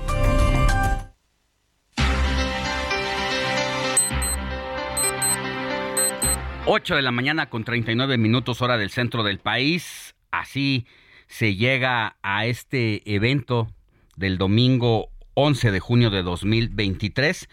Todo está programado para a partir de las 11 de la mañana, donde deberán de anotarse y registrarse todos los suspirantes a la candidatura presidencial para participar en este proceso rumbo al 2024. La cita quedó confirmada en, el, en un hotel de la Ciudad de México de Avenida Revolución, en Tacubaya, de la alcaldía Miguel Hidalgo. El registro empieza 11.30 de la mañana para que las actividades comiencen a desarrollarse a partir de las 13 horas. ¿Qué se espera del evento? Discusiones fuertes, hebraristas, discúlpeme, claudistas, lopistas y monrealistas se verán las caras y no será un día de campo.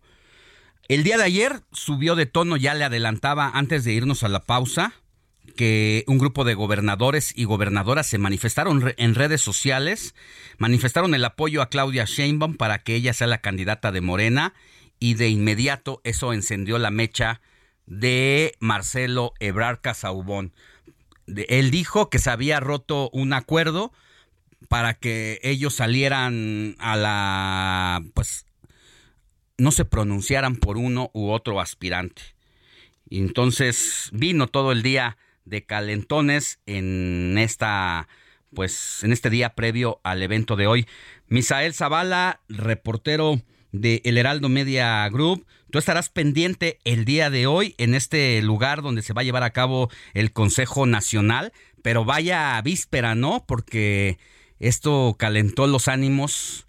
Los gobernadores se dejaron ir, Claudia Sheinbaum tuvo que salir al paso y quién mejor que tú que traes todos los detalles. Buenos días.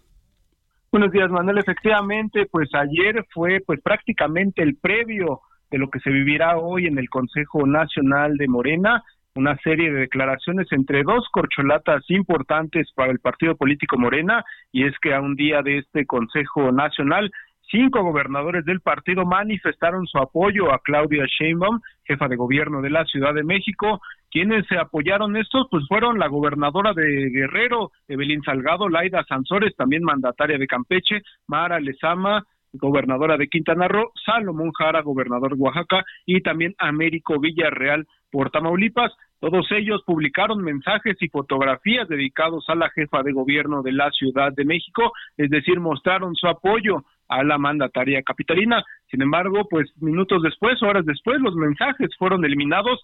A primera hora del sábado, pues a petición prácticamente de la misma jefa de gobierno de la Ciudad de México, quien en un Twitter, en su cuenta de, de Twitter, eh, agradeció a sus compañeros de partido las muestras de apoyo, sin embargo, pues les pidió esperar la deliberación del Consejo Nacional. Eh, también quien se, si se, se dijo, eh, pues, reaccionó a este tema, reaccionó fuerte, fue el canciller Marcelo Ebrard, secretario de Relaciones Exteriores, quien criticó la actuación de los gobernadores en favor de la jefa de gobierno de la Ciudad de México, esto durante un evento en el Centro Cultural Los Pinos, donde el canciller fue cuestionado por la prensa sobre los mensajes en redes sociales y dijo que si se cumplió con este acuerdo, que no se cumple con este acuerdo que hace unos días el mismo presidente Andrés Manuel López Obrador les había pedido a todos los morenistas, incluso dijo muy fuerte, eso pues lo hacía el PRI hace muchos años y pues nosotros ya no debemos hacerlo, se refirió a todos los militantes y también a los gobernadores y funcionarios públicos de Morena, este apoyo que se le está dando previo ya a un evento importante como lo es el Consejo Nacional, donde se definirán todas las reglas que deberán de cumplir las corcholatas y también los aspirantes de otros partidos políticos aliados a Morena para participar en esta contienda interna rumbo pues a la elección presidencial del 2024, Manuel. Eh, soy Alejandro, eh, querido Misael Zavala. Eh, nosotros vamos a estar pendientes y contigo vamos a regresar más adelante porque estarás haciendo esta cobertura. Gracias. Quedamos pendientes, Alejandro. Gracias. Y bueno, pues así está de caliente el evento en el que participarán 350 consejeros, las corcholatas presidenciables y el presidente nacional de Morena. Eh, consejero presidente Alfonso Durazo para darle seguimiento a este asunto. Mire, ¿quiénes fueron? Los que tuitearon a favor de Claudia Sheinbaum es Evelyn Salgado, gobernadora de Guerrero, Laida Sansores de Campeche, Mara Lezama de Quintana Roo, Salomón Jara, mandatario de Oaxaca, Américo Villarreal de Tamaulipas, la gobernadora de Colima retuiteó las publicaciones de, su de sus compañeros y Rocío Nale, secretaria de Energía, comentó que con Claudia Sheinbaum habrá continuidad, y anexó lo que parecía algunas propuestas anticipadas de campaña. Más adelante todos borraron sus tweets, a excepto de la secretaria de Energía. Agradezco que esté en la línea telefónica a Mario Delgado Carrillo, presidente nacional de Morena, para que hablemos precisamente, presidente, de este Consejo Nacional que se va a llevar a cabo en unas horas, a las once y media, tengo entendido, empieza el registro y la primera pregunta que le haría es si todos los suspirantes tienen que acudir forzosamente a este evento y presentar su registro de manera formal y si quien no lo haga, pues de alguna manera se está autodescartando del proceso. Muy buenos días. Hola, buenos días. No, bueno, es voluntario, es una reunión del Consejo Nacional, pero ni los encarta ni los descarta el hecho que estén eh, presentes o no. Eh, eh, tenemos la confirmada la participación de todos, esperemos que así sea y también de iban ya anoche casi 300 consejeros confirmados de los 350 que tenemos, lo cual pues nos garantiza ampliamente el quórum. Sí. Preguntarle también si considera usted que se rompieron algunos acuerdos a partir del el encuentro que se tuvo el lunes en un restaurante del centro histórico. Eso es lo que decía por lo menos Marcelo Ebrard, de que no iba a haber pronunciamientos a favor de, eh, de por parte de gobernadores a favor de uno u otro suspirante, cosa que ya ocurrió el día de ayer. Pues muy desafortunados esos pronunciamientos, eh, porque eh, aunque formalmente arranca hoy, pues ya estamos dentro de un proceso y conocían ellos cuál es la, el espíritu de este proceso, que es que sea absolutamente democrático, que se ponga la decisión en manos de la gente, que confiemos en el pueblo. Y entonces lo que hay que cuidar eh, es muy importante la unidad para nuestro movimiento, porque es lo que nos garantiza el triunfo y la continuidad de un proceso histórico. Entonces, el tratar de, eh, pues tener eh, algún tipo de manifestación que enrarezca el ambiente y que lejos de ayudar, eh, pues nos complica. Creo que habría que guardar la, prudencia y, y apegarnos a, a lo que saldrá hoy, que no podrán participar directamente, que no podrán intervenir de ninguna manera los, los gobernadores, los funcionarios del gobierno y por supuesto los eh, dirigentes de partido. Esto calienta las cosas para el día de hoy, es decir, 350 consejeros nacionales que algunos de ellos están con Marcelo Ebrar, otros con Adán Augusto López, otros con Claudia Sheinbaum, con Ricardo Monreal. Eh, ¿Cree que haya hoy discusiones fuertes para establecer el método y que se llegue pues con esta calentura innecesaria en la que abonaron los gobernadores al, el día de ayer al cargar los dados a quien parece ser la favorita de Palacio Nacional?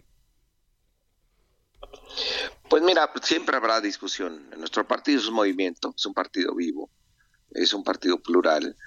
Eh, entonces, no, nunca va a estar exento de debates. Hoy sí el llamado es a la, unidad, a poner por delante de cualquier interés particular, de cualquier preferencia personal, el interés del proyecto, porque el proyecto es mucho más grande que cualquier persona. ¿Qué le preocupa a Mario Delgado? Eh, eh, vamos bien, eh, la verdad estamos optimistas. nos preocupa que no vaya a tratar a intervenir la autoridad electoral de más en un proceso que es absolutamente interno, informativo, donde pues estaremos puntualmente respetando la ley y que no vayan a querer ir más allá de lo que les permite la ley para tratar de perjudicarnos. Ahora, para eso tendría que haber pues alguna queja en que se interponga por parte de los propios morenistas inconformes a este proceso ante el Instituto Nacional Electoral. Bueno, eh, pueden ser de Morena, pueden ser de otros partidos, en fin, creo que ayer ya teníamos 20 quejas por la reunión del lunes, en fin, siempre va a estar ahí la autoridad muy pendiente. ¿Qué va a pasar con las corcholatas que pues, no sean las elegidas una vez que se saque el método, una vez que mm, se lleve a cabo la encuesta? ¿Habrá cargos de o premios de consolación para ellos, ellas? Pues hay, hay la sugerencia, obviamente quien resulte ganador ganadora tendrá la tarea de seguir manteniendo la unidad y son personajes tan relevantes pues que, que podrían ocupar a cualquiera de ellos eh, una Secretaría de Estado o la coordinación de cámaras, en fin, algún puesto que de donde puedan seguir contribuyendo. ¿Ya se tiene planchado el acuerdo con el que van a llegar el día de hoy al Consejo Nacional para definir la ruta de 2024? Lo vamos a plantear ahí a ver qué eh, resultado tenemos, pero sí buscamos el consenso. ¿No se ha tratado antes? Sí, por supuesto. Y está... En términos generales, pero hoy habremos ya de abordarlo con puntos y comas. ¿Por dónde va a ir el tema de las encuestas? ¿Cuál será la pregunta o preguntas que con la que se está planteando arrancar este consejo para definir el método? Porque ese ha sido siempre el tema de debate. ¿Cómo se le va a preguntar al, a la militancia y, y o a la población abierta. Entonces, ¿cuál sería la pregunta y si se está planteando que sea la pregunta a población abierta? Población abierta y va a ser a urna simulada. Urna simulada. ¿Qué significa eso? Que tienes tú una especie de boleta y lo metes en una cajita. Votas y lo metes en una cajita. ¿Y quién va a llevar a cabo ese proceso? La Comisión de Encuestas de Morena y habrá también eh, encuestadoras espejo. Ya. Eh, pues es interesante lo, lo, que va a pasar, Mario Delgado, al rato. ¿Cómo ha sido para usted esta, este papel que está jugando como presidente nacional de tener que ser mediador, de tratar de explicarle a Marcelo Ebrard lo que él no cree? que en Morena simple y sencillamente hasta este momento no hay piso parejo, lo que mostraron ayer los gobernadores, pues le da la razón a quien hasta el día de hoy será el secretario de Relaciones Exteriores, que hay una cargada del Estado y de los gobernadores a favor de una candidata. ¿Qué significa para usted cuando Marcelo Ebrard fue su líder? Él lo impulsó, lo ayudó como secretario de Educación Pública, se esmeró, eh, dio muchos recursos para que usted fuera el candidato a la jefatura de gobierno que luego pues, ya no se dio. Pero ¿qué significa para usted tener que frenar y tener que dejar en ese papel a Marcelo Ebrard como prácticamente el candidato no favorito? Bueno, a ver, primero no destinó recursos para que yo fuera candidato. Ahí sí, bueno, todo lo que se hizo en la Secretaría de Educación Capitalina. No, hombre, claro que me dio muchas oportunidades y, y yo le tengo un gran agradecimiento a, a, Marcelo Ebrar. Este, tampoco creo que se le esté relegando. Justamente yo creo que hoy hay que esperar y van a ver las reglas que garantizan una contienda real y que va a prohibir expresamente pues cosas como las que vimos ayer que fueron muy desafortunadas. ¿Pudo hablar usted con los gobernadores precisamente eh, después de lanzar este Twitter? ¿A qué se motivó? ¿Qué fue lo que motivó que borraran lo que habían publicado? Estuvimos hablando, obviamente, el presidente del Consejo Nacional y tu servidor, y pues nada más recordándole a lo que se comprometieron el lunes por la noche con ya sabes quién. Mario Delgado Carrillo, presidente nacional de Morena, le agradezco mucho que haya estado con nosotros en el informativo de fin de semana estos minutos y le deseamos suerte para que todo salga bien el día de hoy. Cuídese mucho. Gracias, saludos a tu auditorio, feliz domingo. Vamos a una pausa y volvemos con más información.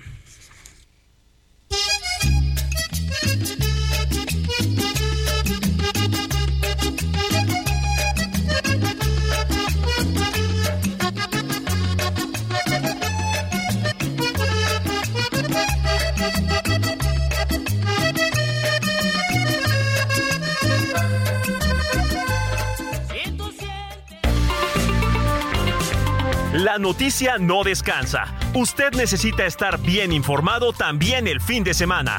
Esto es Informativo El Heraldo Fin de Semana. Regresamos.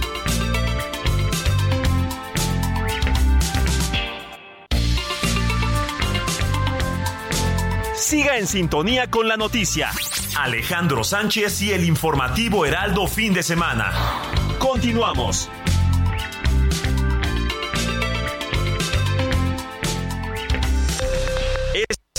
Es a la hora. Heraldo Radio le informa.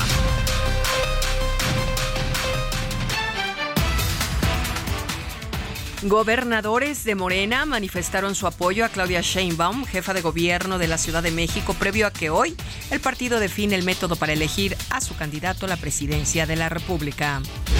México alcanzó una producción de 7.8 millones de toneladas de carne al cierre del 2022, un alza de 2.6% a tasa anual, señaló la Secretaría de Agricultura.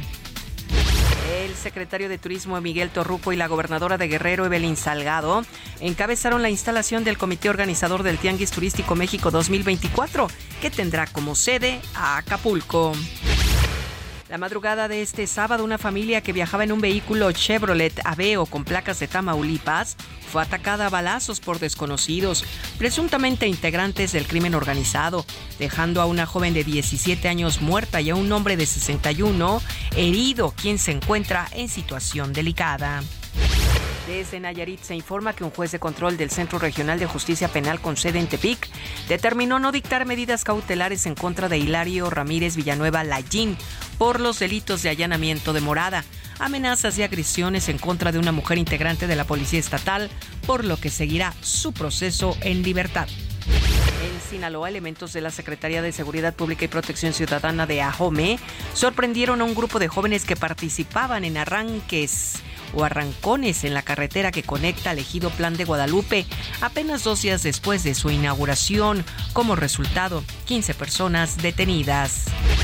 en el orbe. El expresidente de Estados Unidos, Donald Trump, fue imputado por el Departamento de Justicia de siete acusaciones criminales por la sustracción de documentos clasificados de la Casa Blanca que mantuvo en su residencia de Mar a Lago y se rehusó temporalmente a devolver al gobierno federal. 9 de la mañana, dos minutos, tiempo del centro de México y entramos a la tercera hora del informativo fin de semana con Alex Sánchez y su equipo de trabajo. Continúen con nosotros. Aquí en el Heraldo Radio les saluda Mónica Reyes. Esto fue Noticias a la Hora. Siga informado, un servicio de Heraldo Media Group.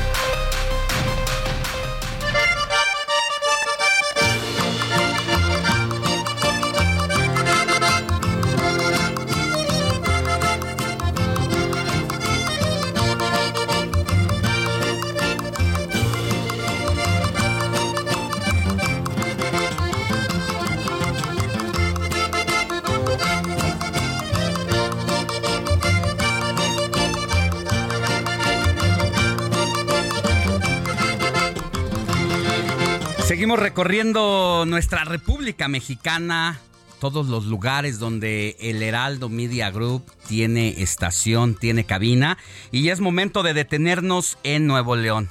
Allá en Monterrey, usted nos puede escuchar por el 97.7 de FM, y tengo el gusto de presentarle a quien es la voz estelar de esta estación de radio allá en el norte, Viviana Sánchez, tocaya de apellido, quien es conductora del noticiero República H de Nuevo León. Y usted la puede escuchar todos los días, de lunes a viernes, de 3 a 4 de la tarde. Y hoy le damos la bienvenida para echar un vistazo a la agenda que marcó la semana y los temas que hay que seguir en la entidad. Querida Vivi, muy buenos días, ¿cómo estás? Hola Alex, muy buenos días, muy bien. ¿Y tú cómo estás este pues, domingo? Yo feliz de tenerte ya a partir de ahora y todos los domingos en nuestro informativo de fin de semana, porque vaya que Nuevo León tiene agenda política. Mucha, Eh, para empezar. Y necesitamos saber de primera voz quién mejor que tú, Vivi, para que nos des toda la carnita que hay que saber de allá. Mira, para empezar estamos eh, a esta hora de la mañana con 28 grados centígrados acá en la Sultana del Ah. Norte. Y, y así de caliente está el ambiente también político eh, esta semana. Te comento lo de lo que se habló, ¿no? Acá en Nuevo León es precisamente que el gobernador Samuel García viajó a la Ciudad de México en una demanda muy particular de remover al fiscal general interino del Estado, a quien acusó de servir a un grupo priista. Esto, Alex, tiene, eh, pues, ¿qué te digo? Unos cuatro meses atrás, para, aproximadamente, estos, estas pugnas políticas que hay entre el, el gobierno del Estado y entre varios actores políticos, en la mayoría alcaldes y diputados del PRI y del PAN. Todo inició por el, el proyecto de presupuesto para este 2023. Finalmente se acordó el presupuesto y pensamos todos que ya iba a haber eh, pues una tregua o un diálogo que siempre beneficie, por supuesto, a los ciudadanos, pero no, ese fondo de 2.500 millones de pesos eran para inversión pública, pero que los alcaldes no han estado recibiendo y eso, por eso están muy enojados los alcaldes. Esos recursos se iban a etiquetar para obras de pavimentación, para movilidad, para seguridad, eh, un 2% para otras obras de conceptos de, de seguridad, otros eh, se supone que van de la mano para, para fortalecer ahí el equipamiento de seguridad pública. Bueno, total, Alex, ha sucedido esto y el, y el ciudadano es la que lo está perdiendo. ¿Por qué? Porque la última pugna fue eh, por este metro que se está realizando, la línea eh, 6 del metro, y a raíz de que no ven los, los alcaldes estos eh, eh, presupuestos, estos recursos depositados, pues dicen, a ver, ya no vamos a, avanzarte en la construcción de la línea 6, déjame ver eh, los permisos, quizá no te los doy gobierno del Estado. Y ya te imaginarás cómo se puso aquí la cosa. Es por eso eh, que la última, el último recurso de Samuel fue recurrir a, a la a Ciudad de México y pedirle al Congreso la remoción de ese fiscal, porque ese fiscal, déjame te cuento, que este exposición de que no debiera ser, ¿verdad? Es un, es un, es un ente eh, que debe ser completamente apartidista, pero que lo juegan como posición de, de algunos. Entonces, ha sido la novela de todos los meses anteriores. Es una herencia, ¿no? Que dejó la. Pues se dejó en la administración pasada, un fiscal que eh, tuvo la mayoría del PRI, del PAN, que está ahí en el poder y que al llegar Samuel García, pues se encontró con que pues no era fácil cogobernar con esta fiscalía. El, el caso de Bani, pues puso evidenció las cosas de cómo está el papel del fiscal, el papel del gobernador. Y a mí lo que me llama muchísimo la atención de este relato muy oportuno que nos narras, Viví, es el tema de que Samuel García pidió apoyo a Andrés Manuel López Obrador también, que lo respaldara en esta lucha política y en la destitución. Y el presidente López Obrador, pues, no le negó la papacho a Samuel García y dijo incluso que hay fiscales que tienen más poder que los gobernadores. Así el apoyo, o mejor de lo que uno pensaba del presidente de la República a Samuel García. Así es, porque de forma paralela el presidente citó en su mañanera este caso del fiscal y afirmó incluso que los diputados locales, este, priistas y panistas, pues buscan chantajear al gobernador Samuel García.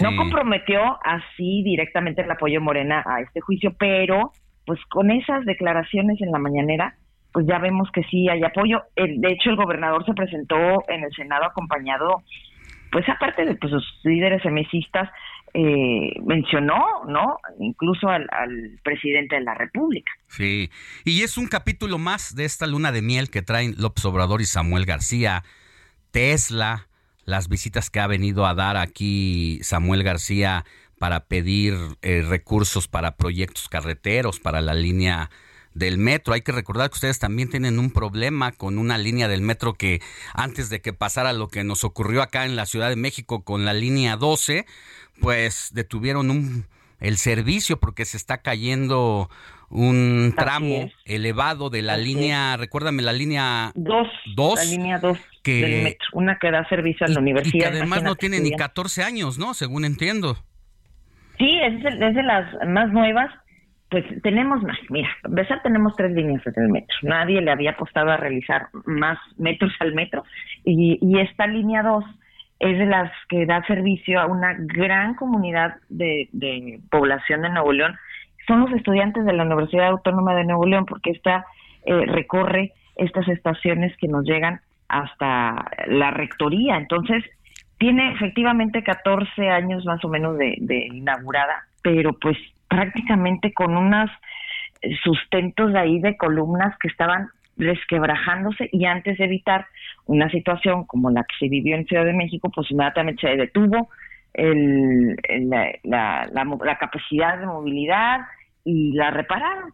Ahorita se están ya reabriendo algunos tramos, pero mira, qué bueno que, que, platicas eso, porque en medio de estas unas políticas y de pleitos y de telenovelas en el que uno dice como gobernador, ¿no? Estar enojado por las acciones del alcalde y los alcaldes contestan y reviran que el, gobernador no les entrega el presupuesto, el que sale perdiendo es el ciudadano, porque se detienen estas obras, porque no avanzan, porque están volteados a ver pues a sus intereses políticos, a, a su a que les vaya bien a ellos, la verdad.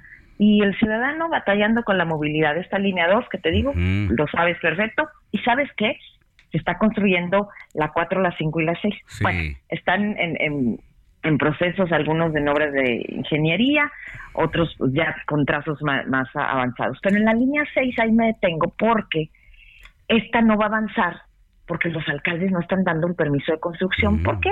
Pues a manera de pues de revirar. Claro que traen la guerrita. Incluso ayer, déjame te digo, iba yo este circulando por una avenida en San Nicolás en la que ya me encuentro con un, un panorámico que dice, una disculpa por esta obra, va lenta porque el gobernador detuvo los recursos de la ciudad. Mm, mira nada más. Más para que te des cuenta cómo está la cosa. Para que la, la, ciudadanía de otros estados diga, no, pues en Nuevo León se están poniendo de acuerdo. Es parte de, de esta batalla que hay de los grupos, eh, como dicen, que han dominado siempre y que no les gusta que pues, los hayan desbancado. Y mientras esto ocurre, los ciudadanos son los que se ven afectados, porque hay que recordar que no es fácil la movilidad allá en Nuevo León. Prácticamente o tienes que tener ese buen transporte público o auto, porque además con el golpe de calor que hay allá, pues tampoco se puede caminar así que digamos un buen kilómetro es, es difícil. Pues vamos a darle seguimiento y hay que estar bien atentos en la semana de lo que pase en el Congreso de la Unión, porque si el presidente de la República ya dio ese mensaje desde la mañanera, quiere decir que sí puede apoyar a Samuel García con su mayoría de Morena y aliados del PT y del Partido Verde, tanto en la Cámara de Diputados como en el Senado de la República, para que prospere esta destitución de el fiscal. Así que daremos seguimiento, por supuesto, Alex, en Ciudad de México y mañana ya te contaré este, después qué es lo que sucede porque el secretario general de Gobierno, Javier Navarro, ha citado eh, mañana a las 12 del mediodía a los presidentes estatales y diputados locales del PRI y del PAN a una mesa de diario. Ándale. Pues vamos a ver si se ponen de acuerdo. Se, se antoja complicado, pero no hay que quitarle el ojo a esos temas de la agenda política de Nuevo León y que cobran otros intereses, porque al venir ya acá a la Ciudad de México a pedir el apoyo del Congreso de la Unión, pues le da otra dimensión a las cosas. Por lo tanto, querida Viviana Sánchez, conductora de República H Nuevo León, que te pueden escuchar por el 97.7 de FM allá en Monterrey, de lunes a viernes, de 3 a 4. Yo te agradezco y estoy muy contento de que estés con nosotros y vayas a estar todos los domingos.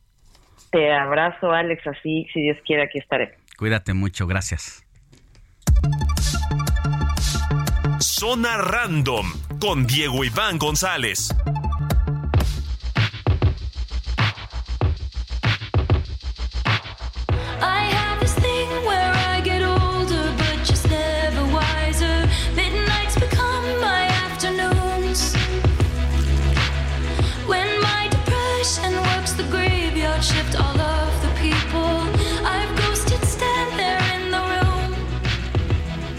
Nueve de la mañana con 14 minutos hora del centro del país. Ya estamos aquí con la sangre nueva del informativo de fin de semana. Diego Iván González y su zona random. ¿Qué nos traes el día de hoy? Hola, buenos días Alex, Monia y por supuesto todo tu auditorio. Y hoy te traigo todo lo que es, todo el caos que está causando Taylor Swift. Taylor Swift, contexto rápido, es una cantante estadounidense de 33 años que la neta ha roto varios récords, o sea, es... De venta, de escucha. De todo. De conciertos. Ahorita actualmente en Spotify tiene más de 40 millones de eh, oyentes mensuales y sus videos superan los mil millones de visualizaciones. O sea, sí ha roto varios récords y es una, una cantante bastante reconocida. Y justamente hablo de ella para y los pondré un poco en contexto. Y Taylor está regrabando toda su discografía este, y está lanzando de nueva cuenta todos sus álbums que había sacado anteriormente en sus 33 años de carrera, pero también con nuevas canciones de baúl y esto incrementó el hype en el fandom. Pero ¿por qué está haciendo estas regrabaciones, etcétera? Pues porque tuvo un problema con su manager y con la disquera, porque la disquera dijo, "Hoy tú, tú ya tú ya firmaste para darme todos los derechos. Entonces, pues Taylor como que al final le jugaron un chueco. En tiempos de redes sociales, de plataformas digitales y la vorágine de las disqueras, disqueras. no pierden la oportunidad de agandallarse. Por eso no. luego no los quieren a los. Exacto, a las disqueras y prefieren hacer ya cosas independientes, ¿no? O formar, o formar sus propias disqueras, como es el caso de Bad Bunny, de Kanye West, de varios artistas que son ya reconocidos internacionalmente ya prefieren mejor hacer su propia disquera y pues ellos administrarse y tener más control sobre sus productos y sobre sus canciones, etcétera, ¿no? Y entonces, este Taylor al al que le jugaran chueco, se podría decir, o estafarla, decidió regrabarlas y al regrabarlas, este, no choca con su contrato con la disquera sino que dice, ok, es una estrategia, ¿no? Sí, es una estrategia. O sea, las regraba con las masteriza, le mete Las remasteriza ah, y aparte les mete canciones Les nuevas que estaban una- ahí, Ah. que estaban de baúl y Pero ni con eso choca con la disquera al usar, al usar temas porque ella- inéditos. no, porque al final ella escribió to- todas las canciones que, que, que ha cantado Taylor son escritas por ella. También es compositora, mira. entonces como que ahí tiene esa Ventaja. esa- sí, esa ventaja. Sí, eso, eso seguramente el abogado de Taylor lo explicaría. Bueno, pues aquí lo que se estipuló en el contrato Fueron es los que son los y, y las canciones Y de las ella. canciones, exacto. Entonces por eso puede incluir inéditas a este disco y eso le da un y está dejando a la disquera a un Y lado. está dejando, sí, no, ya no se lleva con la disquera y, y de hecho, pues al ver todo el- la reacción que tuvo de sus fans de que estaba regrabando, metiéndole canciones nuevas, No, la llevó para arriba. la llevó todavía más sirvió arriba como estrategia y, y entonces decidió armar un tour que se llama The Eras Tour. Entonces es donde recopila hace un recap de todas sus de todas las mejores Mira, canciones qué- de toda su discografía abusadilla. y las mete en un solo show y pues fue un, un gran gran éxito. Hizo sold out en todo Estados Unidos. Todavía no anuncia gira en Europa, pero lo curioso esta vez es que anunció por primera vez gira por toda Latinoamérica. Nunca había venido. Nunca. Incluye México. ¿Cuándo viene? En México se anunciaron en tres países. Tres en México, que van a ser 24, 25 y 26 de agosto. Sede. Foro Sol. En Buenos Aires, dos en Buenos Aires. En Ar- Argentina y tres en Brasil. Wow. Y pues esto ya creó una gran este furor entre las entre su fandom latinoamericano porque nunca había venido. Nunca nunca había asistido. americana? Ella es de Estados Unidos. Ella es de Estados Unidos, creo que desde Kansas, si no mal recuerdo, un- uno de estos estados este del sur de, de Estados Unidos. Y entonces esto creó un gran impacto en su en su fandom y, y en general en las audiencias musicales porque es un hecho histórico que venga una cantante de este calibre y pues veremos qué pasa. Pero también, aquí agregando un poquito más y ya para ir cerrando, es todo el proceso para comprar la- los boletos. Por lo menos aquí en México Uy. va a ser, va a ser una locura porque dicen que hasta Taylor Swift la cantante intervino con Ticketmaster para que pusieran un filtro de más. El cómo va a ser. cómo va a ser ejemplo. O sea, no le dejó el clásico formato. Sí, porque normalmente para estas para estos este grandes eventos se tienen dos filtros, el del Oye, preregistro Y seguramente vio lo que pasó con Bad Bunny Sí, y dijo, eh, no, sí, hombre, no, no quería arriesgarse. Claro. Y entonces aquí le metió tres filtros. Normalmente son dos, uno del preregistro y otro ya para la compra de boletos. Ajá. Y aquí metió un preregistro para el preregistro para que le puedan, para que te puedan dar el código para acceder a comprar tus boletos. Entonces son tres, tres, tres filtros que esto nunca se había visto. Y también aparte, este, eh, se confirmó que solo se admitirán residentes de México y que sus tarjetas hayan sido expedidas dentro del territorio No nacional. pueden venir extranjeros. No pueden ser extranjeros y todo eso porque Bueno. ya, ya, rápido, en Argentina ya se están quejando de que varias gente de Chile está comprando boletos para los de Argentina. Bueno, te voy a decir una cosa. Yo hace poco me quedé sin ir a un concierto cuando tuve la oportunidad de comprar los boletos en... Se me fue y no los compré y al siguiente día ya estaban en 40 mil pesos. Sí. Y dije, no, pues no, yo- es imposible que yo me vaya... No quiero ir a pagar 40 mil pesos al auditorio por un concierto. Y hacía la cuenta por, para- porque el cantante eh, iba a, a Argentina, iba a estar incluso en Bolivia, eh, Colombia, y haciendo las cuentas con una Te conviene más a ir. me convenía más y, agarrarlo allá. de vacaciones. Sí, También. mucha gente Mucha lo hace, gente hace eso. igual de pa- pasarse a Texas o a Las Vegas, etcétera, ¿no? Claro. Pero ese es el tema que te Costo trae. todavía no tiene. Ahorita los, bolet- Interesante. los boletos más caros son de 5 mil y la reventa se estima que llega hasta 20 mil o 25 mil pesos. Eso es lo que traigo para ti. Muy bien. Interesante, con Taylor Swift. Va a estar entonces las fechas por estos rumbos. 24, 25 y 26 de agosto en Foro Sol, aquí en la Ciudad de México. Y entonces ya se pueden empezar a adquirir con estos Eh, filtros. los- ya el registro ya se abrió, se va a abrir este y ya mañana justamente se abre el filtro para otra fecha. Órale. ¿Qué tal? Gracias, Diego Iván. Gracias, Alex. Buen día. Alejandro Sánchez y el informativo Heraldo fin de semana.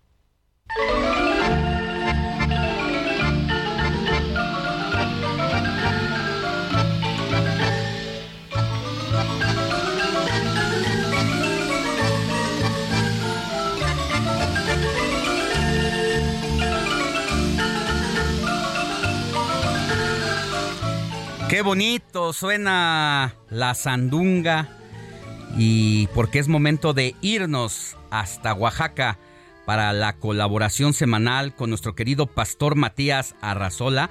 Él es conductor del Heraldo Radio Oaxaca, a quien puede oír, por si no lo pudo sintonizar entre 6 y 7 de la mañana, pues luego lo puede oír de 3 a 4 de la tarde para llevarle todo lo más importante de las noticias de Oaxaca allá por el 97.7 de FM, pero ahora es momento de echar un vistazo a la agenda de lo que ha marcado el tema de la semana y lo que va a seguir en el estado. Mi querido pastor, muy buenos días. ¿Te gustó tu recibimiento con tu música tradicional?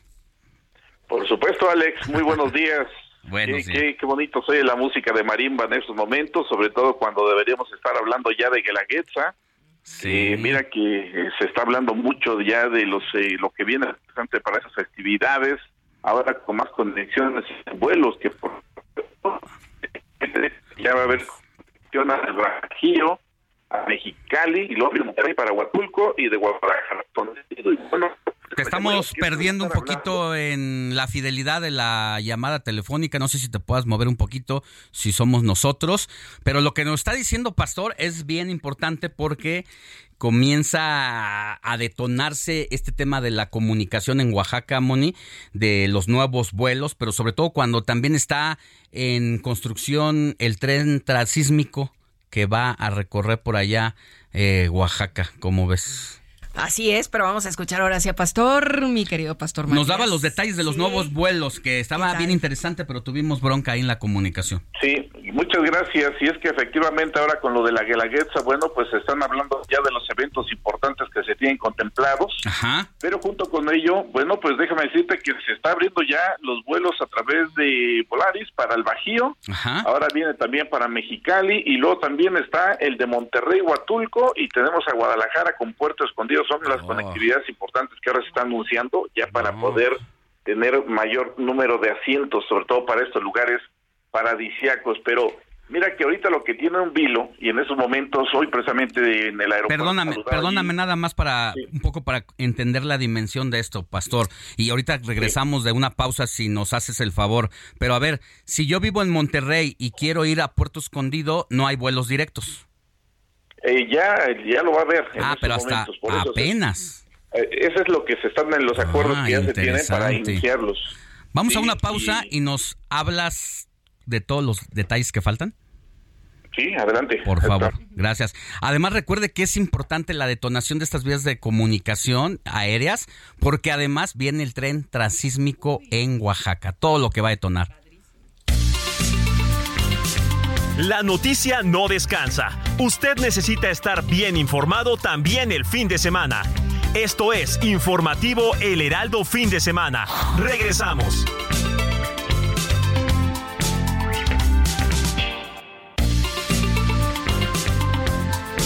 Siga en sintonía con la noticia. Alejandro Sánchez y el informativo Heraldo Fin de Semana. Continuamos.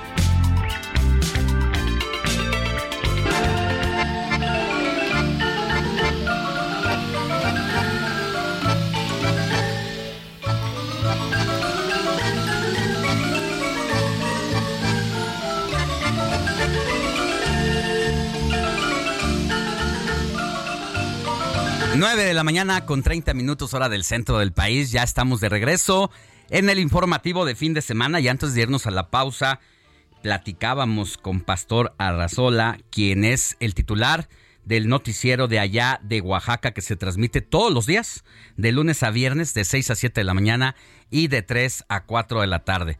Interesante lo que nos decías, mi querido pastor, nuevas rutas de conexión aéreas de otras entidades para Oaxaca y de Oaxaca para otras entidades. Todo esto, pues en gran medida, yo no sé si ya se habían tardado porque vaya que Oaxaca es uno de los lugares más preciosos de México, más concurridos y pues debe haber opciones no solamente aéreas, sino carreteras y muy próximamente pues de tren para hacer una conectividad interesante allá a tu querido estado. El tren Alex, este, que es del Istmo de Tehuantepec, conectando a Chiapas, conectando a eh, Veracruz en este proyecto interoceánico. A partir del 11 de julio es cuando te comento que, bueno, empezarán estas rutas también de eh, vía aérea. A ver, nada más para que nuestro auditorio también lo conozca. Al Bajío las frecuencias serán los martes y sábados. Eh, también eh, para lo que es Guadalajara, Huatulco, los días jueves y domingo. Monterrey, Puerto Escondido, con una frecuencia de los días de domingo para poder viajar a estos lugares. Y esto obviamente que viene a conectar. Y muy cercano a la Guelaguetza, sobre todo cuando se está preparando ya lo de la Feria del Mezcal cuando se están eh, convocando ya también para otras guelaguetzas alternas con municipios conurbados de los valles centrales, que estarán obviamente también pues eh, cautivando a quienes vengan a disfrutar de estas festividades que empezarán desde el 14 hasta el 25 de julio, sí. en actividades importantes. Y junto con ello, bueno, pues eso es lo que tendríamos que hablar en estos momentos, pero lo que tenemos en un vilo, Alex, déjame decirte, es el asunto magisterial. Eh, ha dado un ultimátum en la sección 22 para, pues obviamente, encontrar una solución a sus problemas. Déjame decirte que tuvimos un par de 72 horas esta semana que generó un problema, un caos vial en la ciudad de Oaxaca. Ellos están informando que si, y mañana será un día crucial, mañana el lunes al mediodía, están informando que si no hay una respuesta positiva, ellos podrían lanzar un paro indefinido de labores. Imagínate en pleno cierre de ciclo escolar, y esto obviamente va a ahorcar a los pues a todos los comerciantes, empresarios, hoteleros, restauranteros, y esto es lo que preocupa en estos momentos. Hoy por la mañana en el aeropuerto veía que el gobernador eh, Salomón Jara viajaba nuevamente a la Ciudad de México para continuar con estos meses de diálogo junto con la Secretaría de Educación Pública. El problema es que hay una constante ahí y una presión fuerte por parte de la sección 22, que es la que pues dice, nosotros mañana al mediodía estaremos definiendo cuál será nuestro plan de acción. Si no hay respuestas positivas, podríamos eh, iniciar con este paro indefinido y esto ya sabrás lo que genera en nuestra ciudad de Oaxaca. Así es que, pues complejo lo que se vive en Oaxaca, independientemente que, insistimos ahorita, la proyección principal tendría que ser Guelaguetza y todo lo que viene precisamente en festividades. Es la fiesta étnica más importante de, no solamente de México, sino de América Latina, y sin embargo, bueno, pues esto podría estar opacado por los maestros que mira que se han estado reacios realizando acciones en estos momentos y eso es lo que preocupa y ocupa en estos momentos a las autoridades. El balón está en la cancha de la SEP en estos momentos del gobierno federal y esperemos que pues la respuesta que se dé mañana pues sea positiva porque pues insistimos, ellos están advirtiendo que hasta podrían incluso hasta advierten con boicotear la Guelaguetza, lo cual obviamente que esto no le viene bien a los oaxaqueños. Saben precisamente los representantes del magisterio porque vaya que tienen experiencia dónde pegar, dónde golpear y dónde hacer manita de puerco para que a las autoridades les duela y aflojen lo que tengan que aflojar. Mira, en el gobierno de Gabino Pueblo vivimos, en plena Guelaguetza, bueno, ellos realizaban marchas, tuvo que haber algunos cierres por parte de la policía, son situaciones que son lamentables, por supuesto, y que no quisiéramos que se vuelva a repetir, así es que esperemos que ya se pueda encontrar una solución de fondo a este problema de la SEP con la sección 22 y de esta manera pues terminar con este asunto y permitir que en su momento la fiesta pues llegue a Oaxaca como debe ser a plenitud. Sí, y ya sabemos que piden mejores condiciones de vida para los maestros, cosa que es buena, pero también tenemos experiencia en las coberturas periodísticas y no nos chupamos el dedo, que también los líderes sindicales pues también quieren jalar agua para su molino, para sus cosas personales. Uno de los puntos principales es que ellos quieren que se regrese nuevamente el control de las direcciones como lo tuvieron hace muchos años, pues, lo cual no le viene bien al Estado, por supuesto, y ni a la misma Secretaría de Educación Pública ni al IEPO. Y el problema es que ellos, ahorita, pues ahora sí que la ley del embudo, ¿no? Todo lo que quieren en sus momentos y aplicando, por supuesto, en sus liderazgos que en las diferentes corrientes es lo que están buscando, como bien dices, llevar agua para su molino. Te mando un abrazo, querido pastor. Gracias por estar con nosotros y te escuchamos de lunes a viernes de 6 a 7 de la mañana y de 3 a 4 de la tarde por el 97.7 de FM allá en la bella Oaxaca. Pues les saludamos desde aquí, estamos muy pendientes informándoles de lo que sucede aquí en el estado de Oaxaca. Buenos días. Muy buenos días, muchas gracias Alex. Damos paso a los mensajes, ¿te parece? Hay mensajitos. Hay, que sacarlos, mi querida Moni. 5591635119, por favor, guárdelo en su celular. Nos escribe, muy buenos días, dice... Mm, Mónica, Alex, Héctor, acá escuchándolos, soy José Ricardo García Camarena. Bueno, pues un saludo, mi querido José Ricardo. Saludos, Alex, Moni, Roberto, me apunto para que me envíen también el suplemento. Antonio de Harvard, también se lo enviamos, Antonio. Felicidades por su programa dominical, lo escucho cada fin de semana. Eh, buenos días, amigos del Heraldo Radio Fin de Semana, los saludo desde Monterrey, Nuevo León, deseándoles un maravilloso domingo lleno de bendiciones. Gracias por su gustadísimo programa. Atentamente, Vicky, mi querida Vicky. Gracias a ti. De regreso las bendiciones y la foto que nos mandas, bueno, está preciosa también del Cerro de la Silla. Mm, Imagínate qué allá. delicia, qué delicia. Gracias, Vicky. Me gustaría también escuchar un saludo que nos envían a nuestro número 5591635119. Es mensaje de voz. A ver, mi querido Quique. Bueno, ¿está listo? ¿El mensaje de voz? Listo. en lo que lo ponen, bueno, pues muy buenos días. Des- ya está listo. soy A ver. López. Eh, cualquiera de los dos audios que quieran comentar sería bueno. Eh, este es para. Yo apoyo a la señora Xochitl Galvez para que vaya y ojalá haya personas que la apoyen para que pueda entrar y le diga sus verdades a López Obrador. Muchísimas gracias. Por otro, por otro lado, muy buenos días desde Nuevo Casas Grandes, Chihuahua.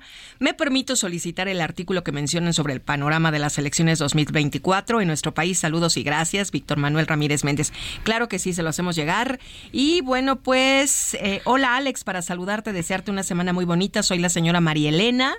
Por otro lado, ya para irnos a otra cosa, muy buenos días. Alejandra Loyola desde Tlanepantla. Con respecto a lo que está pasando en Monterrey, la oposición y no general, los políticos no entienden que para ganar adeptos hay que construir alianzas, caminos, infraestructura, escuelas, todo de calidad en lugar de estar criticando y denostando a los demás. Gracias y Así es. felicitaciones por su programa. Hoy también me escriben de Puebla para pedirme el suplemento que he repartido uno por uno de quienes nos escriben al 55 91 63 51 19 de cómo está el panorama electoral si hoy fueran las elecciones y mira en Puebla si hoy fueran las elecciones aprovechando porque me están pidiendo también el suplemento la señora Yolanda García allá en la entidad se lo voy a hacer llegar pero si hoy fueran las elecciones allá Morena ganaría con 38.1% de los votos, mientras que el PAN tiene apenas 19.3% y el PRI 9.6%. Pero bueno, seguimos más adelante con Ahí tengo más otro. mensajes. Gracias, bonito día para todos en el estudio. Soy Emily Velázquez de la colonia Miramar en Zapopan, Jalisco. Y bueno, pues nos encargan el suplemento también, Alex Moni, desde Tam- Tampico, Tamaulipas, allá en la ruta Morelos Moralillo. Ahorita se los enviamos. Gracias. Sigue a Alejandro Sánchez en Twitter. Arroba Alex Sánchez MX.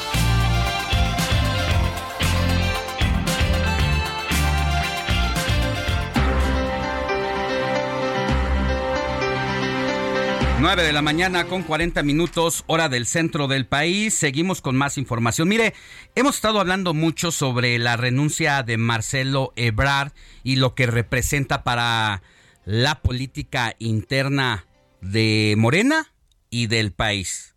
Pero hemos dejado de lado uno de los focos también más importantes para nuestro país y para nuestras relaciones internacionales, que tiene que ver con el quién va a ser el sucesor de Marcelo Ebrard, sobre todo porque al anunciar su renuncia de esta dependencia para ir a buscar la candidatura presidencial, pues encendió los focos ámbars de la embajada de los Estados Unidos, porque mire, aunque han sido unas ríspidas relaciones con el gobierno de López Obrador, si algo tenía Marcelo Ebrard es que supo hacer buena diplomacia y que supo, dentro de todo lo ajetreado que podría ser esta relación bilateral, pudo ir llevando las cosas en paz, porque Marcelo Ebrard pues, sí entiende el mundo, sí le gusta estar atento de lo que pasa a nivel internacional y sabe que la globalización y los compromisos internacionales, pues es un tema del que las naciones ya no pueden alejarse, porque si se alejan,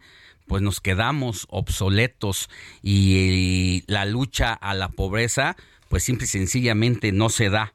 Para hablar de este tema y de el probable sucesor, porque se imagina si llega un representante duro de la 4T a la Secretaría de Relaciones Exteriores, lo complicado que puede ser nuestros acuerdos bilaterales y nuestra diplomacia con Estados Unidos y con el mundo. Querida Brenda Estefan, analista internacional y catedrática, te agradezco muchísimo que estés con nosotros y en lo personal me da mucho gusto tenerte aquí en el informativo de fin de semana. ¿Cómo estás? Estimado Alex, muy bien, un gusto estar en tu programa. Qué buen tema el que vamos a tener esta semana, no solamente por lo que yo decía, la grilla, sino lo que representa en este momento la silla vacía de la Cancillería. Claro, pues mira, eh, se va, ya es un hecho, Marcelo Ebrard, el lunes por la mañana eh, se hará el, digamos, el cambio de estafeta con quien sea su sucesor. Hay varios nombres que, que han estado manejándose en los últimos días. Se habla de que pudiera ser el hasta ahora embajador de México ante la Organización de las Naciones Unidas, eh, el doctor Juan Ramón de la Fuente. También se habla del exgobernador de Michoacán, Lázaro Cárdenas Batel.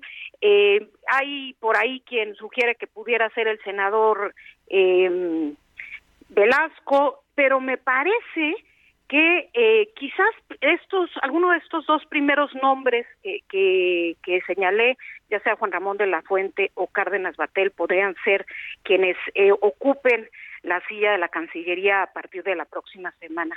Desde luego que hay una enorme cantidad de temas en el tintero, la política exterior tiene que ser una herramienta para avanzar los intereses nacionales de México y en ese sentido, pues no se ve reflejado eh, en el presupuesto de tal manera y quien llegue tendrá que convencer de la importancia de ampliar el presupuesto para la Cancillería. Oye, entre además de pues este hueco que tenemos precisamente en finanzas para los trabajos de la diplomacia y de los temas que hay que atender de manera internacional y de manera urgente, pues hay grandes desafíos, ¿no? Está el tema de las crisis migratorias, la ola de migrantes que han venido pues ya no solamente de Centroamérica como solía ocurrir. Ahora tenemos de Venezuela, de Haití, de África y hemos visto cómo están varados aquí eh, pues ciudadanos sin papeles que buscan un mejor lugar eh, eh, para vivir y, circunstancias. Tenemos el tema de la lucha contra el fentanilo y las drogas. y tenemos el asunto comercial y de temas energéticos, tres grandes ejes de la política internacional. Sin duda, eh, a veces cometemos el error de pensar que lo que sucede fuera de nuestras fronteras no afecta a México y a los mexicanos.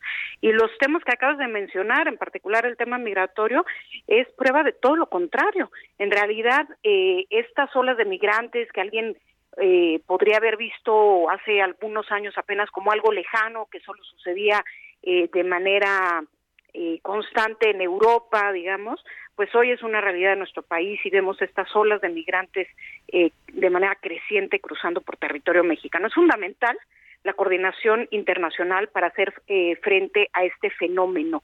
No es algo que pueda solucionarse, el fenómeno migratorio, migratorio es algo que tiene que gestionarse y para ello se requiere de cooperación internacional porque no es algo que se detenga en una frontera igual que el tráfico de estupefacientes, tráfico de armas, tráfico de personas.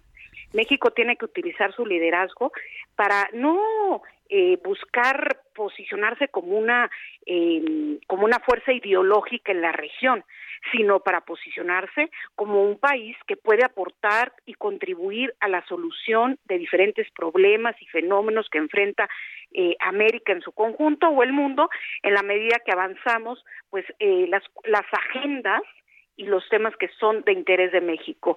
Desde luego el tema de fentanilo preocupa mucho en Washington, pero en México preocupa mucho el tráfico de armas y cómo hacemos que estas dos agendas avancen de manera paralela para pues eh, cortar eh, sobre todo vía eh, los canales de financiamiento y lavado de dinero pues estas redes de tráfico eh, que existen entre nuestros países y para eso la cooperación entre Ciudad de México, Washington y desde luego los países de origen es fundamental. Sí, definitivamente estos dos temas que planteas eh, al final de cuentas van de la mano y tienen el mismo objetivo y los dos representan el mismo problema, porque efectivamente Estados Unidos siempre quiere imponer la narrativa culpando a los latinos, a los mexicanos de lo que les pasa del otro lado y se hacen de la vista gorda con el grave problema que es, incluso no solamente para nosotros, Brenda, para los propios estadounidenses, el vender armas como si fuera pan caliente o salchichas, pues han tenido consecuencias de verdad grave y uno no entiende eh, a simple, a bote pronto, lo que, que no puedan parar la venta indiscriminada de armas, pero ya cuando ves cómo está el teje y maneje de las empresas armadoras y la liga con que tienen con hombres y mujeres de la política es cuando ya dices, ah, ya entendí. Así es, es un tema muy complejo porque la Asociación Nacional del Rifle, la NRA por sus siglas en inglés, es eh, pues la organización que tiene la mayor fuerza de cabildeo a nivel global en términos del presupuesto que le dedican al cabildeo. Y en Estados Unidos directamente esta asociación eh, paga campañas políticas de algunos de los miembros del Congreso estadounidense, del Capitolio, digamos, y eso hace muy difícil que puedan avanzar eh, pues legislaciones que eh, limiten o controlen la venta de armas y bueno, desde luego también el tráfico de armas hacia nuestro país. Y bueno, como señalabas, Alex, hay una enorme cantidad de, de temas en el tintero.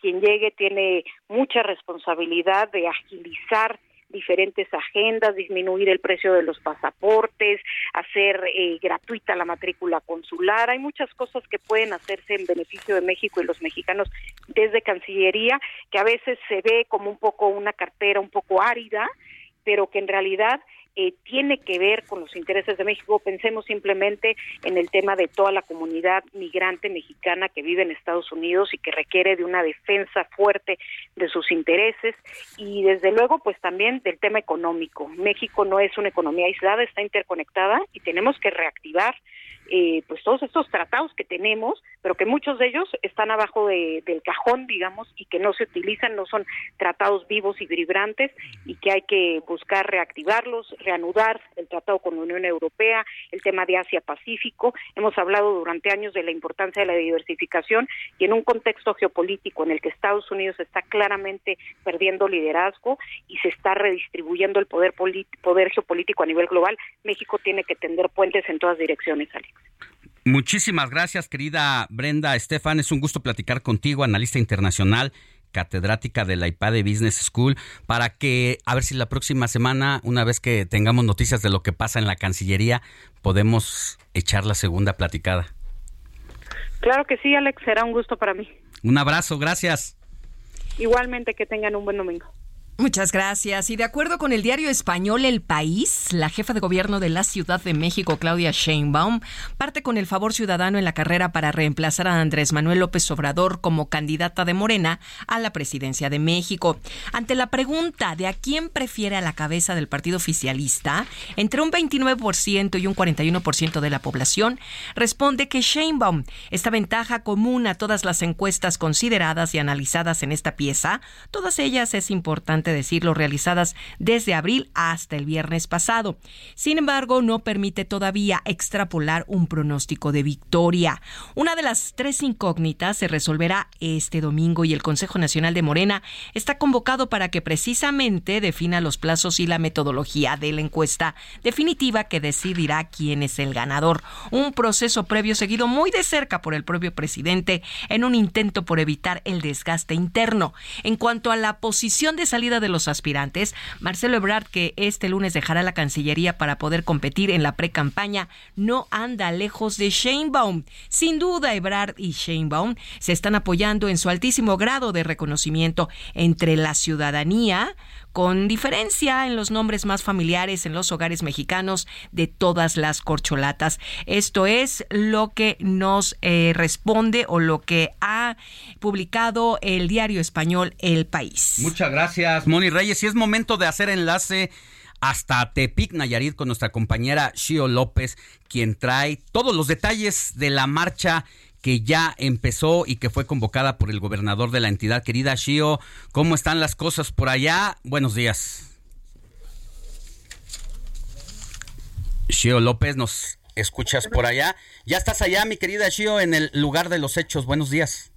Hola, muy buenos días, querido Alex. Sí, correcto. Ya me recorrí todo este perímetro antes de llegar al recinto ferial. Fíjate que es muy particular la organización porque se han sumado todos los sectores políticos, eh, sociales del Estado. Hay distintos contingentes de cada uno de los municipios, presidentes municipales, diputados y sociedad civil en general. Pero, curiosamente, en relación a otras marchas que hemos visto, las citas para la organización y evitar eh, el menor eh, caos vial están en distintos puntos de la ciudad concentrados. Tenemos, por ejemplo, un ejemplo, para ponerte un ejemplo, el Ángel de la Independencia, que es una réplica que está aquí en una avenida principal de Tepic, Avenida de los Insurgentes, muy cerca de la colonia del Valle, está concentrado un grupo, en la zona de, en la colonia Molinos otra, y lo que quiero decirte es que el perímetro cercano a lo que es la explanada de la feria es donde tú, donde se pueden ver estos núcleos de personas ya organizadas y llegando a punto de salir. A las 10 de la mañana es eh, cuando se estará dando este arranque. Ahorita está en la organización.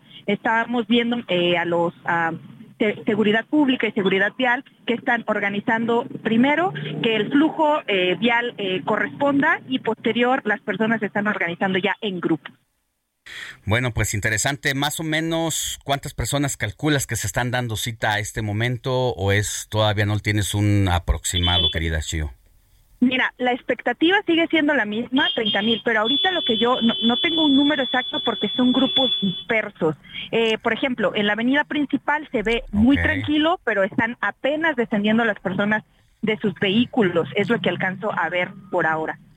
En tu memoria, ¿qué otra movilización eh, nutrida recuerdas? ¿En qué momento, en qué circunstancia? Mira, la que yo recuerdo, y vamos a ver si las expectativas se superan en esta ocasión, fue la del 8M posterior a lo de Ingrid Escamilla. ¿Recuerdas aquel caso sonadísimo en la Ciudad de México, cierto? Sí, sí, sí, claro, lo de la del taxi. Exactamente. Acá, posterior a ese caso, nunca había sucedido esta manifestación tan mm. masiva y surgió un movimiento y concentró a todas eh, las personas manifestantes justo frente a Palacio. La marcha había sido desde la Hermana Agua hasta Palacio de Gobierno. Esa es la que yo recuerdo que tuvo un contingente muy numeroso. Vamos a ver en esta ocasión. La expectativa son 30 mil, ¿eh? Shio López, te mando un abrazo y vamos a seguir pendientes contigo en los demás espacios de El Heraldo Radio. Un abrazo fuerte, gracias. Gracias. Mi querida Moni Reyes, gracias por haber estado con nosotros como cada semana. Claro que sí, gracias a todos ustedes por sus mensajes. Excelente inicio de semana. Gracias a la producción de Héctor Alejandro Vieira, a Diego Iván González en la asistencia, a Arturo Quirós, también ingeniero y en los controles, como Quique Hernández.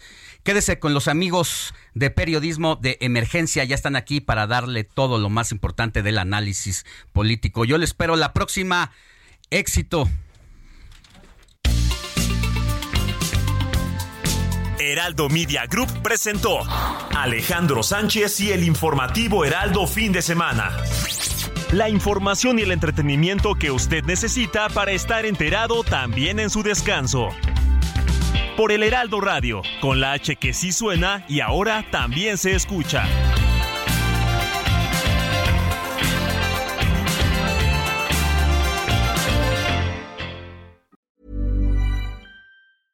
Hey, it's Paige DeSorbo from Giggly Squad. High quality fashion without the price tag. Say hello to Quince. I'm snagging high-end essentials like cozy cashmere sweaters, sleek leather jackets, fine jewelry, and so much more. With Quince being 50 to 80% less than similar brands. And they partner with factories that prioritize safe, ethical, and responsible manufacturing. I love that. Luxury quality within reach. Go to quince.com slash style to get free shipping and 365-day returns on your next order. quince.com slash style.